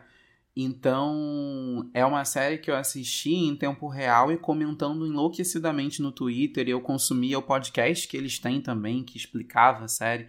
Então, assim, realmente eu vivi muito o hype dessa série. Desde a estreia até o último episódio, eu tava ali em dia acompanhando enlouquecidamente. E foi muito legal, assim, né? Eu já comentei algumas vezes sobre ela aqui no, no, no programa. É uma série em que, que tinha uma história, né, no, de pano de fundo, uma história principal para ser contada, mas que ela também podia ser encarada como uma série procedural, porque em cada episódio tinha um arco próprio que se encerrava no, no, no próprio episódio, e também cada episódio centrava em um personagem diferente da história e era um estilo de filme diferente, era uma narrativa diferente. Então a gente teve um episódio para praticamente cada personagem dessa trama, né? Cada personagem principal dessa trama. E a gente também passeou aí por aventura, suspense, road movie, é, filme de casa mal assombrada. A gente viu várias maneiras diferentes de falar sobre terror, né? Num, numa trama que tinha ali uma história também central para ser contada. Eu acho de uma criatividade absurda, assim. Misha Green, tudo na minha vida. Que mulher maravilhosa. A indústria é, precisa de, de mulheres como a Misha Green que tenham essa audácia, sabe? De, de pegar histórias poderosas e, e colocá-las no, no ar e com essa qualidade. Foi realmente apaixonante, assim, para mim. E a segunda série que eu vou comentar mais brevemente é a mais recente, eu acabei de assisti-la. E também é de uma mulher poderosa, por assim dizer, é Industry, que é uma série da Lena Dunham, o texto é dela, né? A, atriz e escritora e diretora e tudo que ficou famosa por Girls. Ela. Essa série é um pouco mais densa, ela fala sobre. Vamos lá. É, estagiários, vou usar estagiários, mas não é exatamente essa expressão, eles chamam formandos, mas acabam sendo estagiários. Estagiários da indústria financeira londrina. Então, a gente está falando de uma série que fala sobre o mercado financeiro mas que na verdade traz muito sobre os vícios desse mercado, sabe? E tem uma pegada muito é, workaholic e, e, com crítica em cima do workaholic, né? Então eu gosto quando a gente fala um pouco sobre a nossa vida profissional, é interessante ver o quanto o, o os diferentes mercados de trabalho né, transformam o trabalhador nessa máquina quase. E eu gosto muito da maneira deles de, de tratar essa história. A gente tem uma protagonista negra também, super jovem. E o mais legal para mim é que ela poderia ser qualquer atriz, não uma personagem que, se alguém te conta a história, você fala, ah, é uma personagem negra, né? Não. Poderia ser qualquer atriz. E o papel caiu na mão de uma menina negra super talentosa é, que eu vou ficar devendo aqui o nome da atriz. Eu confesso que eu não fiz o exercício todo dessa, dessa série. Mas o legal para mim também é ver como são é, é, atores comuns, sabe? São pessoas que você poderia encontrar em qualquer repartição. Então eu acho muito bacana isso também. Não é uma, não é uma série glamourizada desse ponto de vista estético, sabe? É muito bonita assim, e você com, com o tempo vai encontrando beleza em todos os atores, porque ela te envolve muito, então você começa a olhar para aquela pessoa de uma forma muito crua. Mas à primeira vista você não acha ninguém ali uma, sabe, unanimidade em beleza. E você vai desvendando a beleza desses personagens e também a beleza física dos atores com o passar da série. É uma série mais 18, ela é bem pesada nesse sentido.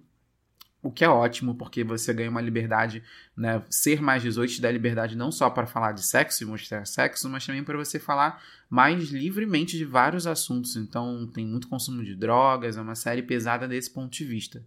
HBO, né? Mas é muito, muito boa, muito viciante, tem mil reviravoltas, não é maniqueísta, não tem bonzinho e malzinho, tem uma personagem que é principal, mas ela não é uma mocinha, muito longe disso. Então é muito, muito, muito boa. Quem gosta de narrativas diferentes, quer ver alguma coisa que não se passa nos Estados Unidos, é uma super pedida. Pois é, e aí complementando, né? Além de séries, a gente também viu muito, muito filme, reviu muito, muito filme, clássicos que entraram nas plataformas de streaming, né? Filmes e novelas. Mas a categoria é, de agora que a gente vai falar é do melhor filme. E eu vou ser clubista novamente, tá? Vocês gostando ou não, eu não tô nem aí. Porque para mim o melhor filme de 2020 lançado foi Black King a gente fez um episódio inteiro falando sobre esse projeto de Beyoncé, um filme que ela fez da própria interpretação dela dos dias atuais do Rei Leão, como o Rei Leão, se o Rei Leão fosse um homem, né, um homem negro, como é que seria a trajetória dele, e tem toda uma pesquisa de ancestralidade, história, cultura, sociologia, antropologia, é incrível. É, é um projeto que traz muito afrofuturismo, tem uma produção musical impecável, mas eu sou suspeita para falar, né? Como vocês sabem, porque eu, minha carteirinha de Beehive aqui, eu sempre bato ela em todo episódio. Então, para você que tem Disney Plus, fica aí a dica, assiste lá Black King. É muito, muito, muito legal. De verdade mesmo. Bom, o filme que eu separei aqui, eu acho que ninguém deveria estar esperando para um filme como este. Eu vi recentemente, se eu não me engano, tem o quê? Uma semana que eu devo ter visto esse filme. Ele estreou também tem pouco tempo, ele tá na Netflix. É um filme sul-coreano, tá? E ele é bem diferente, assim. Eu, particularmente, gosto de filme de, de terror. E ele tá ali meio terror, meio suspense.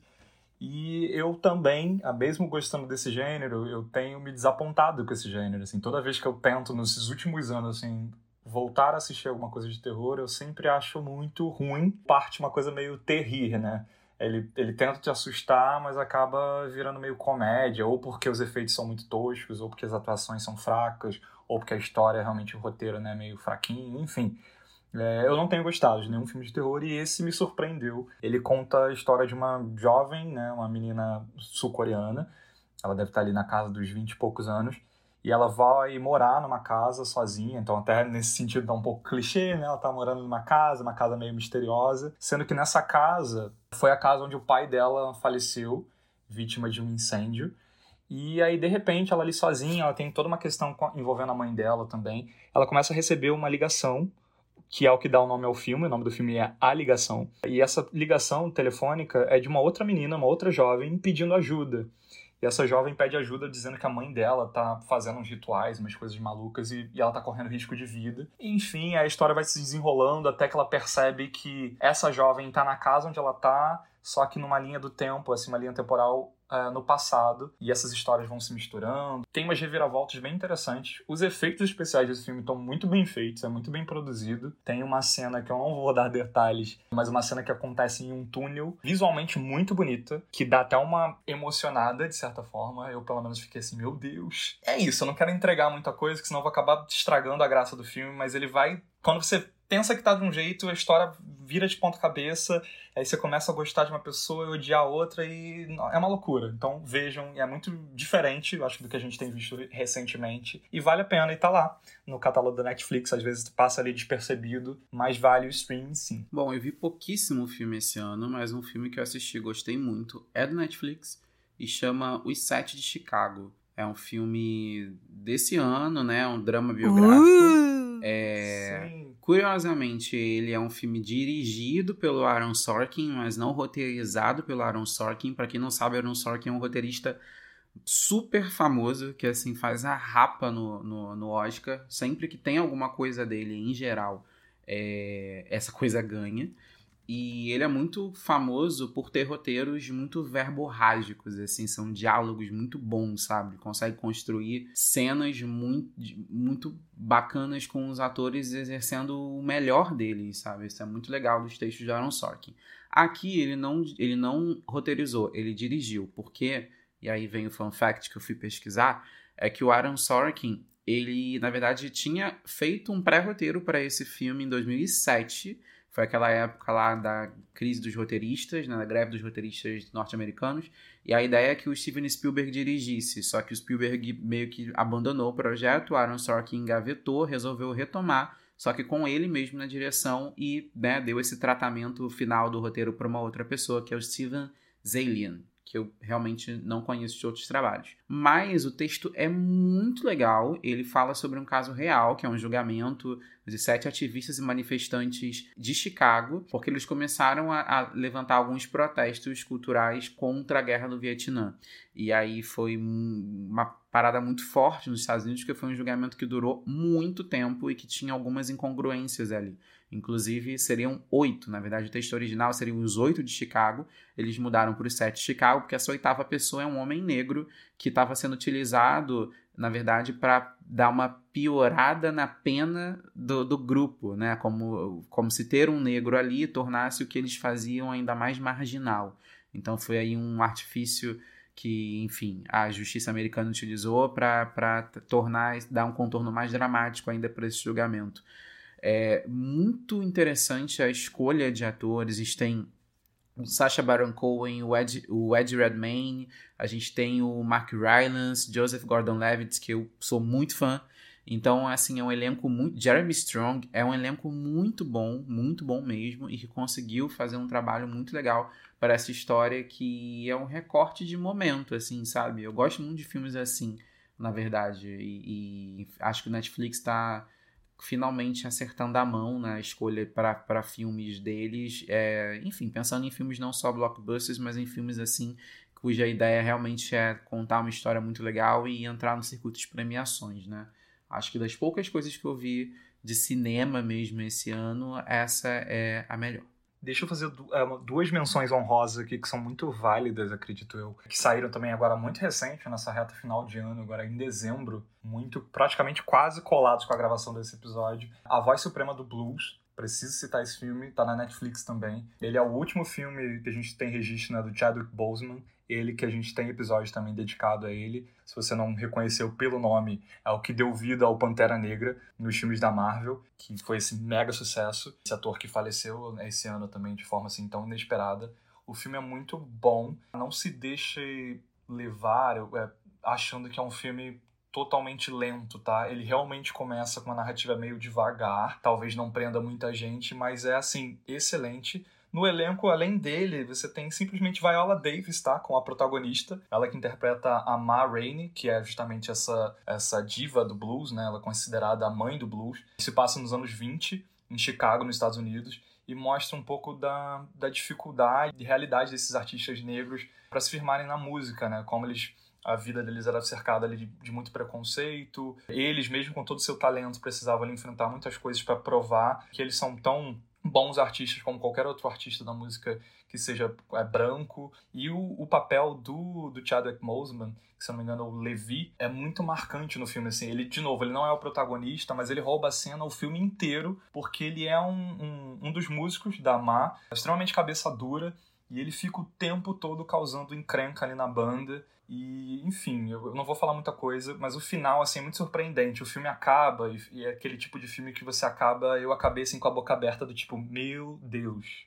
Acaba sendo um, um registro histórico, né, da gente poder parar para pensar e se questionar muita coisa do que a gente vê da música norte-americana, da música em geral, da indústria musical, no caso, e que acaba se perpetuando um pouquinho até hoje. Então, essa é uma das dimensões honrosas, e a outra que eu vou falar muito mais rapidamente é o filme Soul, que é a animação da Pixar, que eu particularmente estou assim ansioso o ano inteiro para sair esse filme, e ele finalmente saiu, não, infelizmente não foi pro cinema, mas ele tá no Disney Plus para todo mundo assistir. Ele foi lançado agora no, no Natal, no dia 25, exatamente no dia 25, e como todo filme da Pixar, e a gente também tem um episódio dedicado aos filmes da Pixar, é muito bom, assim.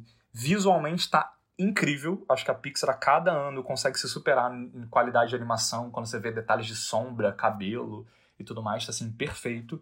E a história fala um pouco do pós-vida, né? E, e, e, como que a gente, assim, fica aquela girando muito em torno daquela questão do tipo qual é o sentido da vida, qual é o nosso propósito aqui na Terra, fala e ensina um pouco da gente realmente aproveitar melhor a nossa passagem por aqui.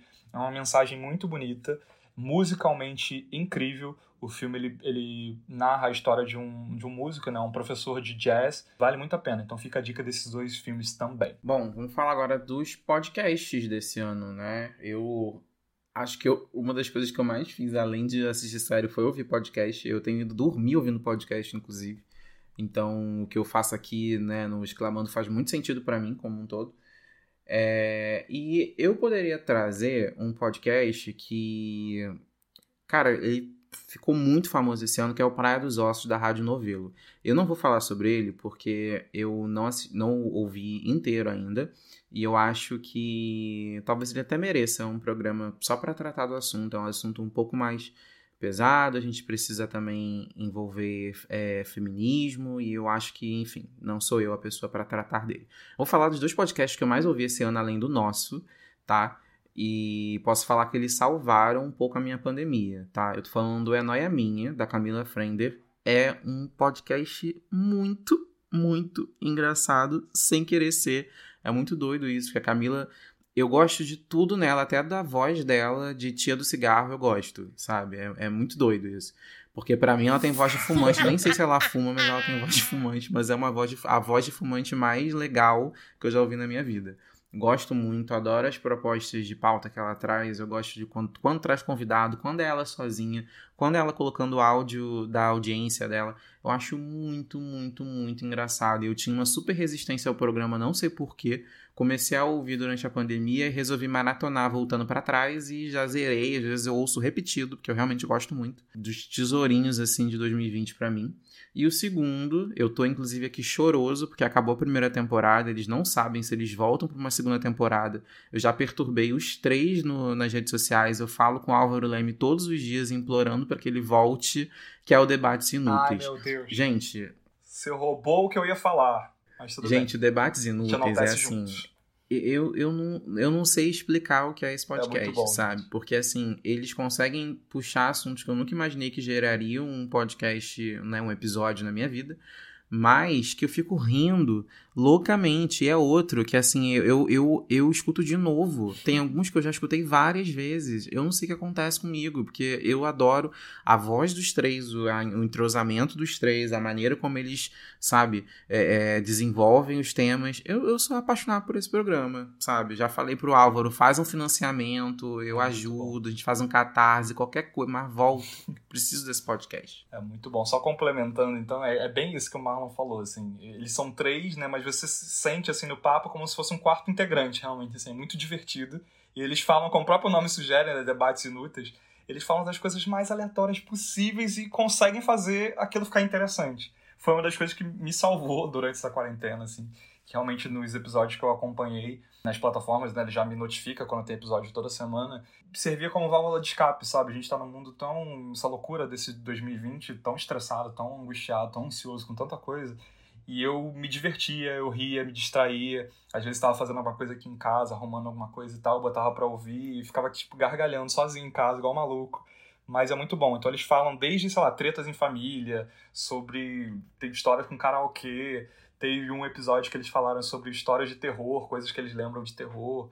Enfim, sobre as coisas mais aleatórias é muito bom. Tá com Álvaro, Álvaro Leme, o Thiago Pascoloto, do Morri de Suga Branca e a Melina Harden também, a Mel. Gente, que trio maravilhoso. Então, ouçam Debates Inúteis. Bom, eu vou pro lugar comum, porque para mim o melhor podcast de 2020 é o Exclamando, entendeu? Assim, né? Pra mim a escolha óbvia, tô brincando, pessoal. O nosso tá no top 3 melhores do ano, sim, tá? Mas eu também quero fazer menção para podcasts de colegas nossos, né, parceiros nossos aqui, que a gente aqui do Exclamando conhece. Eu quero mencionar aqui o podcast Tapete A3, do Xande Levi, do Rianito e da Cássia Cutrim que são nossos amigos e participaram do episódio do Black King, tá? Por favor, vão lá, tá em todas as plataformas digitais. Eles são maravilhosos. Conversam, tipo, são amigos de longa data, conversam como se, se tivesse, tipo, no mesmo ambiente que você e conversam sobre qualquer coisa. A outra recomendação que eu tenho a fazer aqui é o Bateu Podcast, que é de outra amiga minha da faculdade, Naila Agostinho. Amiga, te amo. Ela também pegou 2020 para investir nesse podcast com mais dois amigos dela. Então, e eles falam sobre assuntos muito pertinentes, então, é, assuntos inclusive de âmbito pessoal, ansiedade, sobre vida adulta, choque entre a adolescência e a vida adulta, maturidade, várias coisas assim que a gente conversa em mesa de bar, eles conversam nesse podcast. E é um, um um papo muito bacana de se ouvir, porque muita coisa você se identifica e outra coisa você se pega questionando. Caramba, nunca parei para pensar nisso. Realmente, né? Faz sentido. É muito legal, escutem. O Bateu Podcast também tá no Spotify, todo, no, no Apple Podcasts, no Anchor, enfim, tá em várias plataformas de streaming. E para terminar, eu queria mencionar aqui o podcast do nosso colega, amigo de vida também, o Nicolas Queiroz, que é o Made in Brasil. Vocês provavelmente já escutaram esse podcast está na lista dos podcasts mais escutados do Spotify, inclusive o Made in Brasil é maravilhoso. É super engraçado, de áudios de WhatsApp, minha Nossa, gente, é uma coisa melhor sim. que a outra. É, é uma é sensacional. Vocês vão, assim, se divertir. É uma coisa que vocês não estão acostumados a ouvir em canto nenhum, assim. E a edição é do Nicolas, que é Sim. nosso amigo, né, Marlon? É, Nicolas é maravilhoso, incrível, um fofão. Escutem, fica aqui a minha recomendação também, Made in Brasil, para quem quiser passar um eu tempo. Eu não sei nem, eu não sei. É isso. Ri ainda mais, né? Porque a gente também faz vocês girem, né? Falar eu não sério. sei nem explicar o que é o Made in Brasil, sabia? É tão doido que eu não consigo falar assim, ah, o podcast fala sobre isso. Não consigo. Porque é, é, é um muito, é muito legal, porque a gente tem, se não me engano, é, acho que é da Bahia, né? O Pedro. Acho que o Pedro é da, Enfim, posso estar comentando a maior injustiça aqui, tá, gente? É, eu acho Mas que o, sim. Se não me engano, o Pedro é da Bahia e o Nicolas é aqui da Zona Oeste do Rio. Então, são, são lugares muito diferentes, sabe? Com culturas muito diferentes também. E é muito doido ver o, o encontro desses dois, sabe? Porque o Nicolas traz toda essa coisa do carioca e o Pedro às vezes traz umas visões, assim, do Nordeste. Inclusive, o último que eu ouvi, ele estava comentando, né? Essa coisa do, das pessoas acharem que o Nordeste é um lugar só né? Já falando de uma região imensa, uhum. que as pessoas acham que tudo no Nordeste é a Bahia. Uhum. É, como eu acabei de falar, inclusive, se ele é da Bahia, pode ser que não seja. Tô aqui me, né, me incluindo nessa, né, nessa grande ignorância. Mas é muito legal. Eles trabalham muito em cima de áudios que a audiência deles manda, mandam também, sabe? Então, Cara, é, é uma das paradas mais divertidas que eu descobri. Eles passaram por um hiato aí esse ano, que eu fiquei bem chateado, mas eles voltaram e tá ótimo o programa. Tanto que o Spotify reconheceu aí como um dos melhores do ano. Sim, exatamente. Nicolas, inclusive, me empresta tua camisa de caveira e rosas vermelhas. Tu sabe que eu adoro essa camisa perfeita, tá bom? Um beijo. e seguindo nossas categorias de melhores deste ano, a gente tem melhor programa adaptado para pandemia essa categoria que aqui nos bastidores foi para a gente, talvez, não sei se para vocês ficou um pouco confusa, mas é no sentido de programas, seja da TV, enfim, que a gente viu que precisaram se readaptar, assim, se reestruturar de alguma forma, trazer uma nova pegada para poder se manter vivo e se reinventar, né, com toda essa questão do distanciamento social, sem aglomeração ali nos palcos. Eu fiquei pensando muito nessa categoria, confesso que foi uma das que eu tive dificuldade para definir. E eu pensei muito nos reality shows. É, eu acho que os realities realmente foram praticamente o único conteúdo inédito né, que a gente viu na TV brasileira por boa parte do, do ano, é, já que as novelas, séries, muita coisa deixou de, de ser lançada, né, eles pararam de gravar realmente, então a gente começou, a TV começou a reprisar muita coisa, mas os realities não, não pararam, assim. Alguns, como o próprio The Voice recentemente, é, teve algumas mudanças, de não ter plateia, o próprio Big Brother no começo do ano foi impactado, né? no meio do programa tudo mudou. A gente viu a Fazenda recentemente também na Record com uma pegada completamente diferente. Eu lembro até que a estreia, se eu não me engano, teve uma plateia dentro de uma bolha de plástico, uma coisa completamente, se a gente for parar pra pensar assim, completamente louca, né? A gente nunca imaginou vivenciar uma coisa nesse sentido. Então, eu destacaria os reality shows em geral.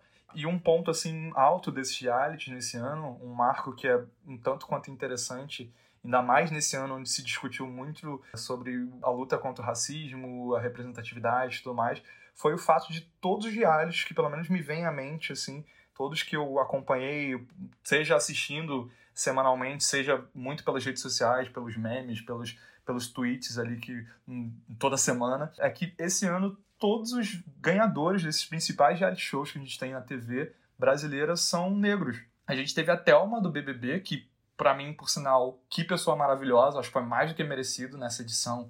Ela merecia levar esse prêmio, eu tava muito na torcida por ela, fiquei muito feliz. A gente teve o Cauê Pena no The Voice Kids, teve a Jojo Todinho agora recentemente na Fazenda, teve o Victor Alves no The Voice Brasil também, que acabou agora recentemente, agora pertinho do Natal. Teve até no The Circle Brasil, da Netflix, a Marina também, que era uma das que eu, que acompanhei esse reality, estava ali na torcida, pessoa super divertida, carismática. Então é uma coisa muito legal, assim. São pessoas que eu acho em todos os casos aqui que eu falei que mereceram e tá aí. Acho que para uma população né, que em sua maioria é de pessoas negras, é, é curioso a gente ver que até nos reality shows é, a gente vê que essas pessoas em quantidade ainda são minoria e que é muito difícil você ver né, um deles acabarem ganhando. Então, enfim, é uma, um, um detalhe é, mas que eu precisava registrar aqui de alguma forma nesse episódio. Eu poderia mencionar aqui uns exemplos clássicos que a gente viu de programas com plateia virtual e tudo mais, que a gente realmente acompanhou muito isso na TV, mas eu queria trazer aqui uma coisa que muitas pessoas renegam e que a gente sentiu muita saudade esse ano, né? Que é a questão da fofoca, né, minha gente? Então vamos falar de programa de fofoca. Como esses programas eles se readaptaram na pandemia. E eu queria trazer dois exemplos aqui, que um é internacional e outro de fora, né? E outro daqui mesmo do Brasil. É, eu queria falar da Wendy Williams, para muita gente não conhece, você que não conhece, enfim, a Wendy Williams, ela, ela tem um um talk show com o nome dela, inclusive, é, que passa lá na, na Fox, nos Estados Unidos, e passa também no canal BET. Ela já é uma apresentadora, uma, uma âncora, assim, meio renovada e tal. E a Wendy, ela pega briga com todo mundo, assim, sabe? Pelas opiniões dela. Ela é, ela é meio doida, assim, maluquinha. Mas ela é uma coisa que a gente não pode dizer que ela não é, que falta carisma ali, porque não falta. E aí o programa dela ficou no hiato, né, com, com a pandemia e tudo mais, e começou a se readaptar. Então a gente viu plateia virtual, ficou um programa híbrido. Antes ela tinha uma plateia presente, né, que nem a Ellen, por exemplo, e aí agora ela tem a plateia virtual e a plateia lá do, do estúdio fica com vários, várias cadeiras vazias entre uma pessoa e outra, sabe? O que eu achei, e todos de máscara. O que eu achei assim, porque eu não tinha visto ainda, né, presencial. Então, eu, foi um choque de primeira, mas depois eu comecei a raciocinar que provavelmente isso vai ser uma realidade que a gente vai ver ainda em muitos, muitos outros canais.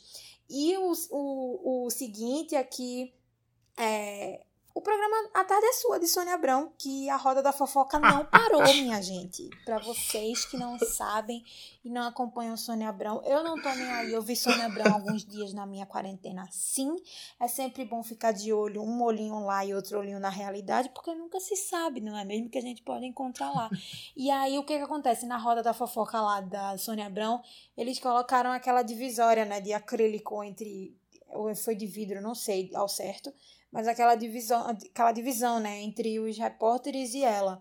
É, eu ainda acho que a, a distância entre eles ainda está um pouco curta, mas eu fiquei surpresa que colocaram ela para de volta ao estúdio, né? Porque a gente viu alguns apresentadores, por exemplo, Ana Maria Braga fazendo o programa dela de casa e tal, enfim. E o estúdio dela é muito pequeno, né? E querendo ou não, ela interage muito com as pessoas lá do programa dela. Então, é, foi uma surpresa para mim também, porque eu não achei que fosse voltar com uma, um, um, quadro especial, né, tão importante para o programa dela, que é a Roda da Fofoca. Então foi isso, essa foi a minha contribuição para a categoria, tá? Posso só complementar uma coisa, já que você falou de fofocas, tem uma coisa que eu particularmente, claro, apesar dos pesares, né, a gente não, não, não é engraçado tudo isso que a gente está vivendo, mas é, falando em fofoca, pela primeira vez na história da TV, de eu acredito, né, isso tanto aqui no Brasil quanto lá fora, a gente pôde fofocar um pouquinho da casa desses famosos, não é mesmo? Vários apresentadores apresentaram de casa e quando a gente fala de jornalismo em si, então vários jornalistas, vários comentaristas de economia e tudo mais, eles estão até hoje, né, dentro dessa pandemia, apresentando, aparecendo, assim, fazendo participações de casa. Então é engraçado que eu não sei vocês, mas além de prestar atenção, claro, do que eles estão falando, eu fico observando muito ali o fundo da casa deles, assim, os livros que estão na, na, na estante, se tem um quadro, se tem uma planta, se tem uma criança passando, um gato, só um, um detalhe. Eu vou falar de um programa que eu vou confessar que acho que eu assisti mais agora durante a pandemia do que antes até, que é o Conversa com Bial. Eu acho que o Conversa com Bial encontrou um jeito de, de, de passar pela, pela quarentena que, sinceramente, eu nem lembro como o programa era antes. Eu acho que o Bial encontrou uma maneira tão legal, sabe? De não só de trazer pautas muito interessantes, mas também de. Sei, foi uma virada do programa, assim, para mim, sabe? Pô, entrevista com Obama, cara, aquilo foi sensacional, assim. Acho que qualquer pessoa que tenha participado dessa, dessa produção deve ter ficado muito orgulhoso, sabe, assim, do que conseguiu fazer. Eu não sinto diferença de... Que temporada. Pois né? é, eu não sinto diferença de qualidade, assim, sabe? Muito pelo contrário, eu realmente acho que o programa ficou melhor, porque também tem essa coisa de quando você tira o entrevistado da casa dele, coloca num estúdio com plateia, eu acho que tudo isso são filtros que vão transformando as possíveis respostas em coisas mais pré-prontas, pensadas, ensaiadas, sabe? Quando você invade a casa do entrevistado, acho que fica tudo tão natural, o cara tá ali na própria realidade dele. Eu acho que isso se reflete muito nas respostas que ele dá e em como a entrevista como um todo acaba se tornando mais interessante, mais verdadeira. Eu, se fosse a Globo, inclusive, continuaria com o programa de casa. Acho que tem muitos ganhos aí. Achei muito, muito boa temporada, muito acertada a escolha de, de personagens, de, de entrevistados. Gostei muito mesmo, assim. Acho que toda semana a gente teve pelo menos dois ou três entrevistados que eu tinha muito interesse em ver o que tinham para falar. Então, acho que né, nos moldes de, dos programas todos, dos talk shows americanos também foram se adaptando como davam, assim. Eu acho que o Bial não deixou nada a perder. Foi um programa realmente com uma temporada maravilhosa. Teve Fernanda Montenegro, teve Bonnie, enfim, tem, tá tudo lá no Globoplay, vale muito a pena. Essa temporada eu concordo com você, tá tudo. Muito bom mesmo. E aí, só para não falar de dramaturgia nacional também, acho que a única coisa que a gente teve, né, assim, de, de conteúdo que realmente existia antes da pandemia e deram um jeito de desdobrar em conteúdo durante a pandemia foram os dois episódios especiais de Sob Pressão, né, que foram chamados de Plantão Covid. Deu para ver ali o quanto essa série tem para continuar mostrando do, do, do, nosso país e da, da saúde pública principalmente, ainda mais um ano aí, vale lembrar, em que o SUS esteve ameaçado. A gente tem sempre que né, colocar, cada vez que essa ideia surgir, dar um jeito de fazer as pessoas esquecerem dessa possibilidade, porque o SUS é, é um, enfim, um dos marcos na, na política pública do, do nosso país. E foi muito interessante ver como eles conseguiram criar essa história para falar um pouco desse momento, esse capítulo triste que a gente está vivendo, mas ao mesmo tempo transformar também isso em um conteúdo de entretenimento, assim, sabe? Um programa tão pesado que tiveram alguns momentos que eu consegui até rir, porque dramaturgia é isso, né, gente? É você conseguir passar várias emoções através de uma mesma história. E aí queria, claro, destacar o trabalho da Marjorie Chiano, que, meu Deus, assim, assim eu já é lugar comum elogiar a Marjorie, porque eu realmente não conheço nada que ela faça que não fique pelo menos incrível, sabe? E não foi diferente com esses episódios especiais. É realmente uma atriz muito diferenciada. A gente vai ouvir falar muito ainda dela e é muito gostoso saber que ela é tão jovem, porque isso significa que a gente vai ter muito, muito, muito, muito da Marjorie trabalhando ainda. Ouçam, inclusive, nosso episódio 16, onde a gente dedicou a grande parte a ela e a gente enalteceu muitas dessas produções nacionais, né, das séries nacionais que a gente tem em tudo quanto é plataforma de streaming por aí.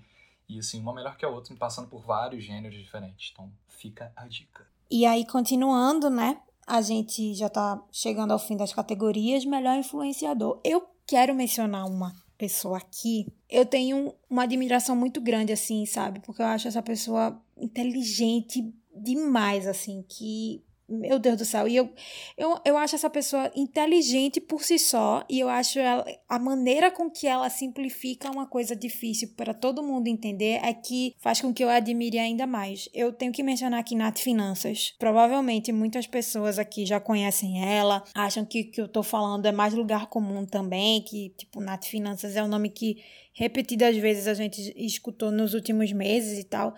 Mas eu queria mencionar aqui que a Nath, ela fez um. Ela, o, spot, o podcast dela, né? É exclusivo Spotify, inclusive. Pega muitas, muitas coisas de economia para simplificar na nossa vida, sabe? E ensina muita coisa pra gente, assim, que a gente nunca eu, por exemplo, Luísa, tenho muita dificuldade de entender finanças, contabilidade, economia, essas coisas. É, sempre foi uma pauta e uma editoria muito difícil para mim de compreender. E olha que eu sou jornalista formada, tá? Então, assim, até no estágio mesmo, quando eu tinha sei lá, que fazer uma pauta de economia, eu sempre meio que ficava assim, hum, será que eu tenho que fazer mesmo? Porque era, eu sempre achei muito difícil. Então, eu admiro muito a, a Nath por fazer isso, por facilitar a vida de tantas pessoas. E ela teve, para mim, um papel muito importante na época que o auxílio emergencial foi divulgado e foi implementado para a população, sabe? Ela ensinou passo a passo, ela ensinou as pessoas como conseguir, quem poderia conseguir, simplificou de uma forma tal assim. Eu admiro muito, então, por todo o trabalho que ela teve esse ano e, e vem tendo no, nos últimos anos, assim, como youtuber e agora como influenciadora, né? Parabéns, seu trabalho é incrível e para mim você tá lá no, no, no top 3, assim, de influenciadores desse ano. E obrigada por ensinar tanto, de verdade.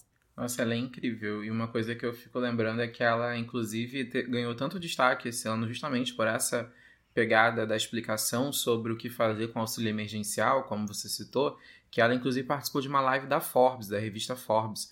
Sim, Foi exatamente. Também, né, tratando dessa questão da, da, da, de como ajudar o brasileiro a lidar com economia doméstica, principalmente nesse momento complicado que a gente atravessou de tanta gente desempregada e sem quem é Uhum. autônomo também muitas vezes impedido de exercer essa profissão porque né, a gente precisa manter o Exatamente. isolamento. A Nath é Exatamente. incrível. Eu E vou sabida, trazer viu? A bicha sabe muito. demais. Eu vou trazer dois influenciadores, vou falar bem rapidinho sobre os dois. Primeiro eu falo sobre o Vitor Oliveira. Por que, que eu vou trazer o Vitor Oliveira pra cá? Porque eu acho muito legal um influenciador que debocha do influenciador. E não é que ele deboche por não gostar, muito pelo contrário, acho que ele leva o trabalho dele muito a sério. Mas o Vitor, ele conseguiu desenhar quadros que mesclam muito o serviço com entretenimento mesmo, sabe? Então, o V-Jobs é uma das ideias mais geniais que eu já ouvi, assim, é muito legal o fato dele né, dar é, é, visibilidade para pequenos negócios e às vezes podem pensar assim, nossa, mas será mesmo que um cara com, sei lá, 300 mil seguidores consegue é, fazer a diferença na vida dessas pessoas? Cara, consegue. Consegue porque, assim, um pequeno negócio, muitas vezes ele realmente não vai ter um, um público absurdo. Mas, às vezes, a pessoa precisa fechar a semana dela, sabe? Uhum. aparecer numa plataforma como essa, às vezes é a chance que ela tem ali de ganhar um respiro. Então acho muito legal o que ele fez, tanto que foi matéria do Bom Dia Brasil, Uhum. né? Foi, foi muito legal ver ele ganhando esse espaço, porque realmente é um trabalho muito bacana. E o Vitor é um querido, né? Ele é maravilhoso. Ele é Vitor incrível. é maravilhoso. E aí tem, claro, a, a- a- os quadros dele de humor, né? O Não Está Sendo Fácil, que eu e o Luiz, a gente voltava do trabalho gargalhando, ou é, assistindo todo dia, toda semana. É, tem o Vitinder, que é maravilhoso também. Mas eu- o, o que me faz é, é, citá-lo como um influenciador desse ano é também o fato dele não se apegar tanto à questão dos números, sabe? Esses dias eu tava ouvindo ele falar no, no Instagram sobre a questão da saúde mental e do quanto as redes sociais muitas vezes são gatilho para você ficar ali nesse excesso de consumo que nem, nem faz tão bem assim, sabe? Ele virou para o público dele e falou: gente, se vocês não estão se sentindo bem, desinstalem o Instagram, sabe? Façam um detox. Vai ver outra coisa, consumir outro conteúdo, outra plataforma. Então você vê assim alguém ser tão transparente com o seu público a ponto de falar que o excesso de consumo do conteúdo digital pode não fazer bem, para ele é um tiro no pé, mas assim, ele sabe que se ele não tiver essa audiência com a saúde Uhum. mental em dia, ele não vai nem conseguir explorar em tão bem assim, as né, coisas que ele quer fazer com o perfil hoje. dele. Então é muito legal ver alguém que não tá Uhum. olhando no, pro hoje, sabe, mas tá olhando pensando no bem-estar do seu seguidor, sabe? E ele é sempre muito transparente com essas questões também. Fez um, fa- faz um puta serviço em relação à pandemia. Ele mora em Búzios, que é uma cidade que tá com todos os olhos virados nesse momento de, de, de pandemia, porque é um roteiro, é um destino turístico muito forte. E é- principalmente agora, nessa época de fim de ano, eu mesmo tenho vários amigos que estão em Búzios fazendo o que não sei, porque não faz sentido, sabe? Ele até fala sempre, né? Quero ver o que vão fazer. Mais de 20 festas marcadas para o Réveillon aqui em Búzios. Tem dois leitos na cidade.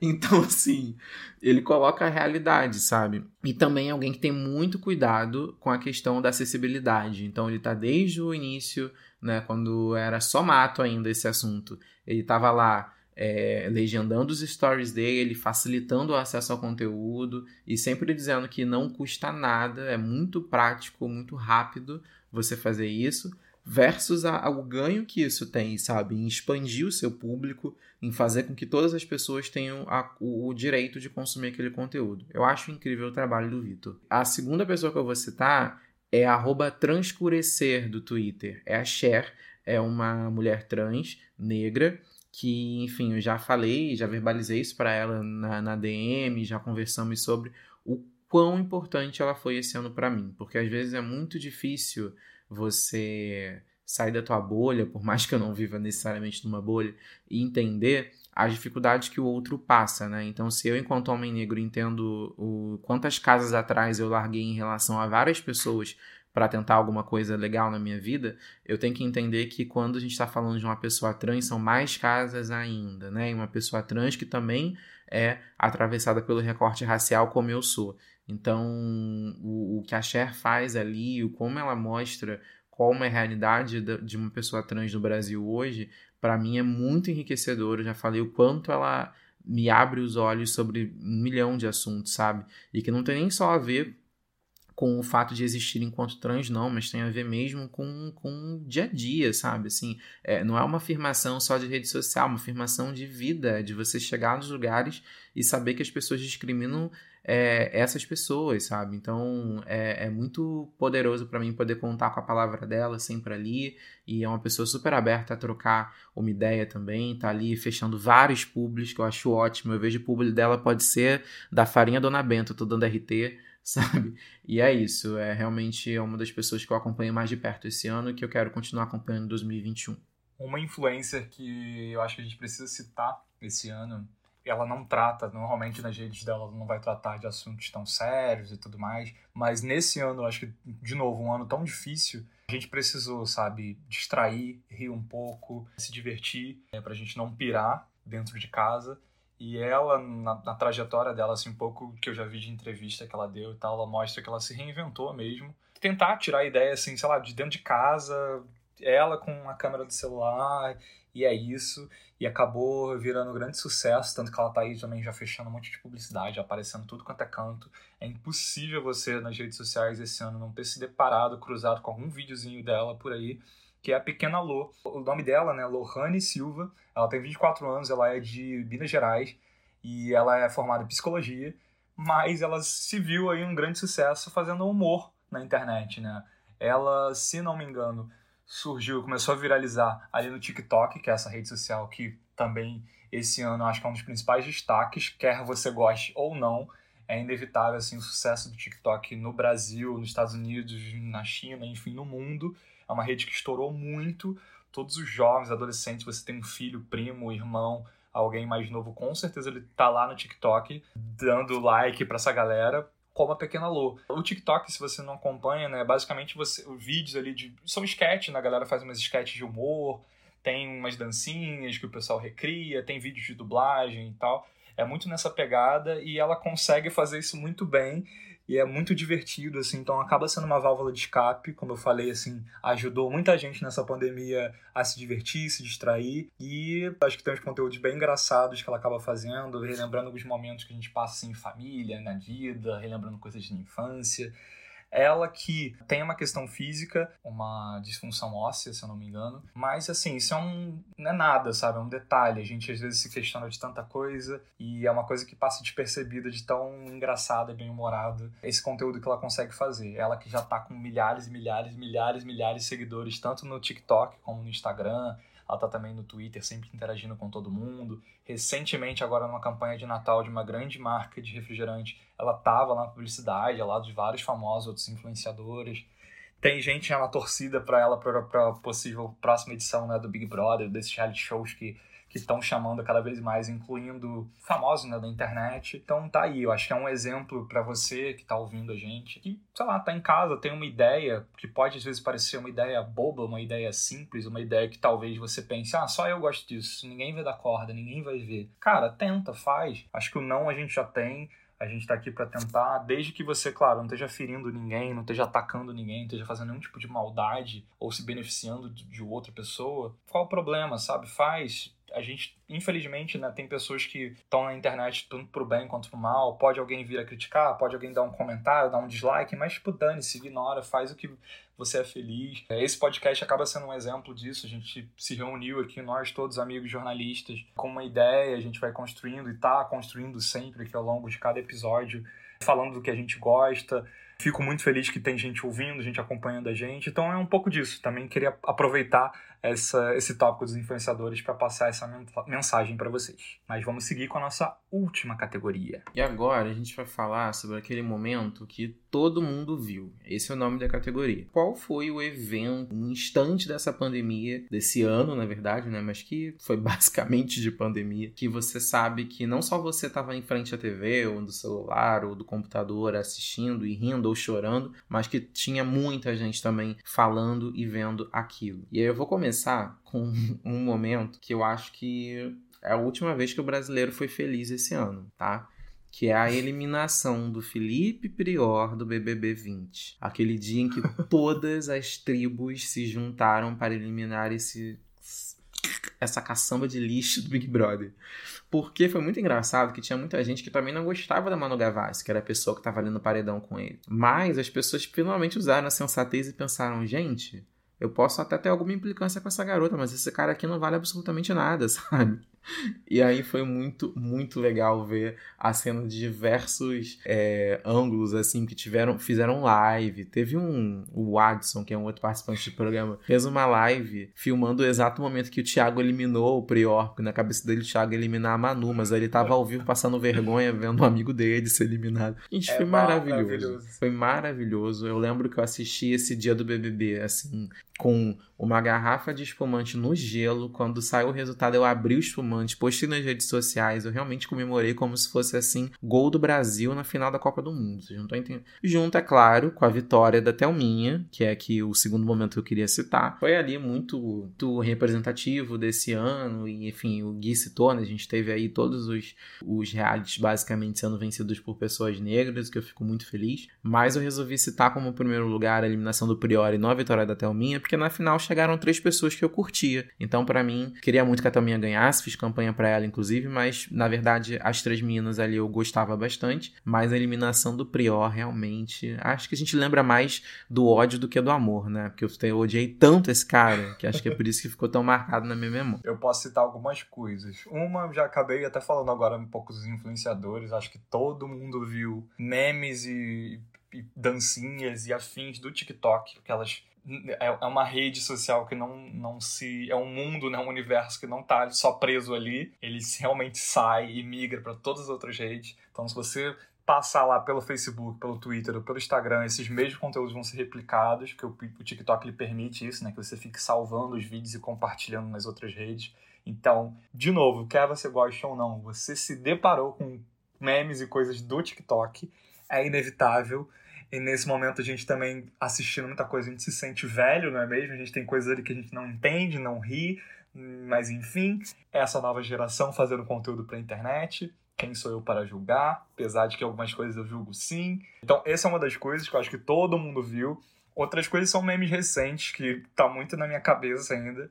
Um é o da Daisy do Tombo, que ela ficou conhecida assim. Ela é de uma comunidade aqui do Rio de Janeiro, se eu não me engano, acho que do Complexo do Alemão. E é um meme que ela tá voltando de uma balada, enfim, voltando de uma night. E ela simplesmente leva um tombaço. Ela cai de uma escada invadindo a casa de uma, uma senhora. Claro, a cena é engraçada por si só, que ela tá ali caindo com uma cerveja na mão. Mas o mais legal desse caso da Daisy é que ela pegou toda essa repercussão dela e a gente cansa de ver outros casos por aí de gente que realmente só tá interessado em like, em números e, e tudo mais, e aproveita aqueles cinco minutinhos de fama para se promover, ganhar alguns mimos e tudo mais, ou as marcas mesmo se aproveitam dessas pessoas. E ela, muito pelo contrário, acho que ela deu uma aula, assim, para muita gente. Ela, com toda a humildade, com toda a vergonha, de certa forma, ali da situação que ela passou e que foi registrada para o Brasil inteiro ver, é, ela, ela abriu uma campanha na internet para arrecadar dinheiro para ajudar essa senhora, que ela acabou caindo na casa dessa moça, que parece que essa moça está tá passando por um tratamento de câncer, com uma vida bem difícil e uma pessoa ali mais humilde. E ela juntou uma grana, muita gente ajudou. Então, assim, muito legal. Acho que serve de exemplo também para pra gente que tá na internet, às vezes acha que não pode fazer nada, sabe? Ou também que, pô, não tenho tanta grana e tal, não posso ajudar. O que você puder, ajuda. Ou se você não tem uma grana para contribuir alguma coisa, pelo menos compartilha ali o link. Acho que a gente tem que usar nossas, nossas plataformas para o bem também, sabe? Então foi um exemplo muito legal. Outra coisa recente que tá viralizando muito, eu esqueci o nome dela, me desculpem, é um áudio do ai ai dor e o ai ai prazer, que é muito engraçado. É uma coisa extremamente besta, que se eu não me engano, isso já é antigo na internet. Alguém ressuscitou esse meme e ele tá sendo aplicado em várias situações. Tem gente que pega ela falando a parte da dor e bota singles e artistas que lançaram músicas que, que não são consideradas boas, e na hora que ela fala prazer, eles botam esses maiores sucessos que rolaram recentemente. E isso está assim bombando tanto agora nesse final de ano que recentemente no Bom Dia Brasil, no jornal da Rede Globo, é, vazou, eles estavam apresentando ali o jornal e alguém, não sei se no estúdio, alguma coisa aconteceu, alguém devia estar passando no celular e não tirou, não, não mutou o celular E aí vazou o áudio dela, desse meme, é, no meio do jornal. Aí ficou aquela situação assim de eles seguirem o jornal e fingindo que nada aconteceu. Mas tá aí na internet se você procurar para você ver esse meme no Bom Dia Brasil. É isso, gente. E você, Lu? Bom, para terminar essa categoria maravilhosa, só quero só quero dizer isso aqui, ó. Ei, ei, ei, DJ para o som, DJ para o som. Segurança! Segurança! Por que essa briga? É isso, gente. Pablo Vittar, maravilhosa. No. Blitz não tem um talk show para quem quiser assistir, está no Globoplay lá. O episódio da Pablo é, para mim, é o meu favorito. Eu amo esse episódio, é Pablo Vittar com Bruno Mazeu. Está perfeito esse episódio. Pablo Vittar está mais louca do que tudo, é incrível. E eu tenho certeza que você viu esse vídeo na internet, principalmente no Twitter, né? Porque viralizou e tudo mais, foi maravilhoso. Pablo, muito obrigada, rainha dos memes, rainha do nosso coração. É isso. É tão icônico esse momento de 2020 da Pablo que eu tive a coragem, a cara de pau de dublar ele nas minhas redes. Eu já postei uma vez na hora na época que viralizou e é muito engraçado. Ela que recentemente, agora também no Natal, ela fez uma live, ela atacando de DJ. E ela também soltou vários outros memes muito engraçados. Tipo, a Vittar sempre trazendo esse lado engraçado, não é mesmo? É isso. E é isso. Acho que a gente passou por todas as nossas categorias, foram muitas. Espero que a gente não tenha deixado ninguém de fora. Mas, como prometido no começo do episódio, o Sil vai trazer as categorias dele também. Então diz aí, Sil, que, que você escolheu para os melhores do ano? Então, Gui, as minhas escolhas para os nossos melhores do ano são que rufem os tambores. Melhor álbum, The Weeknd, After Hours. Eu não teria como não colocar esse homem nessa categoria, porque esse álbum foi tudo para mim nessa quarentena. Óbvio que os álbuns que vocês citaram também fizeram minha quarentena ser um pouquinho mais feliz, mas After Hours, sério, foi tudo para mim. Melhor música é óbvio que eu trouxe um feat com a Anitta. Porém, não é modo turbo, se vocês pensaram. É Paloma, com Fred De Palma. Eu sei que é uma música que muita gente não escutou, nem sabia que existia, então escute agora mesmo, porque é um feat que eu sinto que a Anitta poderia ter trabalhado mais, ter explorado mais a potência dessa música, que é muito boa. Melhor artista internacional. Eu vou dar esse prêmio para Miley por um motivo. Acho que ninguém esperava Midnight Sky, ninguém esperava que ela trouxesse um álbum tão incrível e eu sinto que a Miley conseguiu ir por um outra vertente musical que a gente não esperava e isso foi fenomenal. Melhor artista musical nacional, eu vou com vocês com Glória Groove. Porque Glória Groove é dona, proprietária, ela é tudo. E esse EP tá muito incrível. Gente, a Glória faz tudo, não é mesmo? Melhor performance ao vivo. Então, eu não consegui nenhum show esse ano. Infelizmente, eu tinha esperanças de ver um Harry Styles. Tinha esperança de ver um Harry Styles, mas né, tipo, não aconteceu, não rolou. Então eu quero fazer só uma menção rosa ao João, porque ano passado eu fui um show do João. Foi um show incrível, que virou DVD, mas ele não gravou aqui no Rio de Janeiro, ele gravou em São Paulo porém tão incrível quanto. E merece uma menção honrosa e eu acho que foi o último show que eu vi no ano passado. Melhor live. Marília Mendonça, gente. A dona e proprietária da melhor live desse Brasil. eu me diverti muito. Foi numa época em que as lives a gente ainda estava tentando entender o que, que era. Ela fez na sala de casa. Eu tô falando da primeira live da Marília Mendonça, gente, porque ela fez várias depois disso. Mas a primeira live a gente nunca esquece. Melhor série. Então, vai ser uma cancelada pela Netflix? Vai, mas aí o problema não tá comigo. O problema tá com a Netflix que anda cancelando tudo para poder pagar The Crown. A série é I'm Not Okay With This. Eu sei que eu já disse que foi cancelada, mas assista, gente, porque vai valer a pena e vocês vão se juntar ao ódio com a Netflix junto com essa decisão ridícula de não renovar para mais uma temporada. Melhor filme, eu concordo com a ligação. Esse filme é tudo, gente. Se vocês ainda não assistiram, corre agora, vai lá, liga sua TV, vai na Netflix, ou liga o seu computador, ou assiste do celular. Não, não assiste do celular, não. Merece ser visto na TV, sabe? Com uma atenção, porque é um filme muito bom. Que eu me surpreendi bastante. Eu não estava dando nada por ele quando me falaram. Acho que nos 10 primeiros minutos o filme pega você de um jeito que você entende que ele é incrível e que merece muita gente falando bem. Melhor podcast, exclamando, óbvio.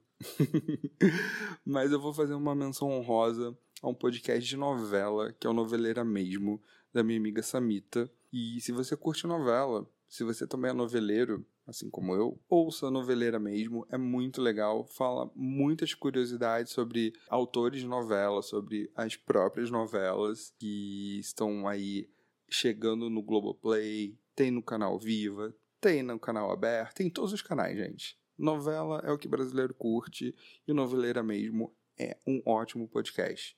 Fica a dica para vocês e continue ouvindo exclamando. Melhor programa adaptado para a pandemia. Eu acho que o The Circle nasceu para essa época que a gente está vivendo agora, porque são pessoas interagindo pela televisão, no nosso caso a gente interage pelo celular mesmo, né, WhatsApp, num jogo muito bacana que eles podem fingir que são outras pessoas, que eles jogam com mentiras, possíveis verdades. Se você não assistiu na Netflix, assista tem a versão brasileira, a versão francesa. Tem um jogo muito bom, apesar de eu não gostar muito dos participantes. A versão americana também. Eu sinto que The Circle realmente é um reality que nasceu para a pandemia. Porém, uma menção honrosa ao BBB, porque acredito que foi o que todo brasileiro se apegou na época em que a gente não estava entendendo o que estava acontecendo no mundo, de repente ninguém podia mais sair de casa, ou sair de casa era uma pessoa só que podia fazer. Então, essa menção rosa ao BBB por ter se mostrado que mesmo durante 20 edições ele continua sendo um programa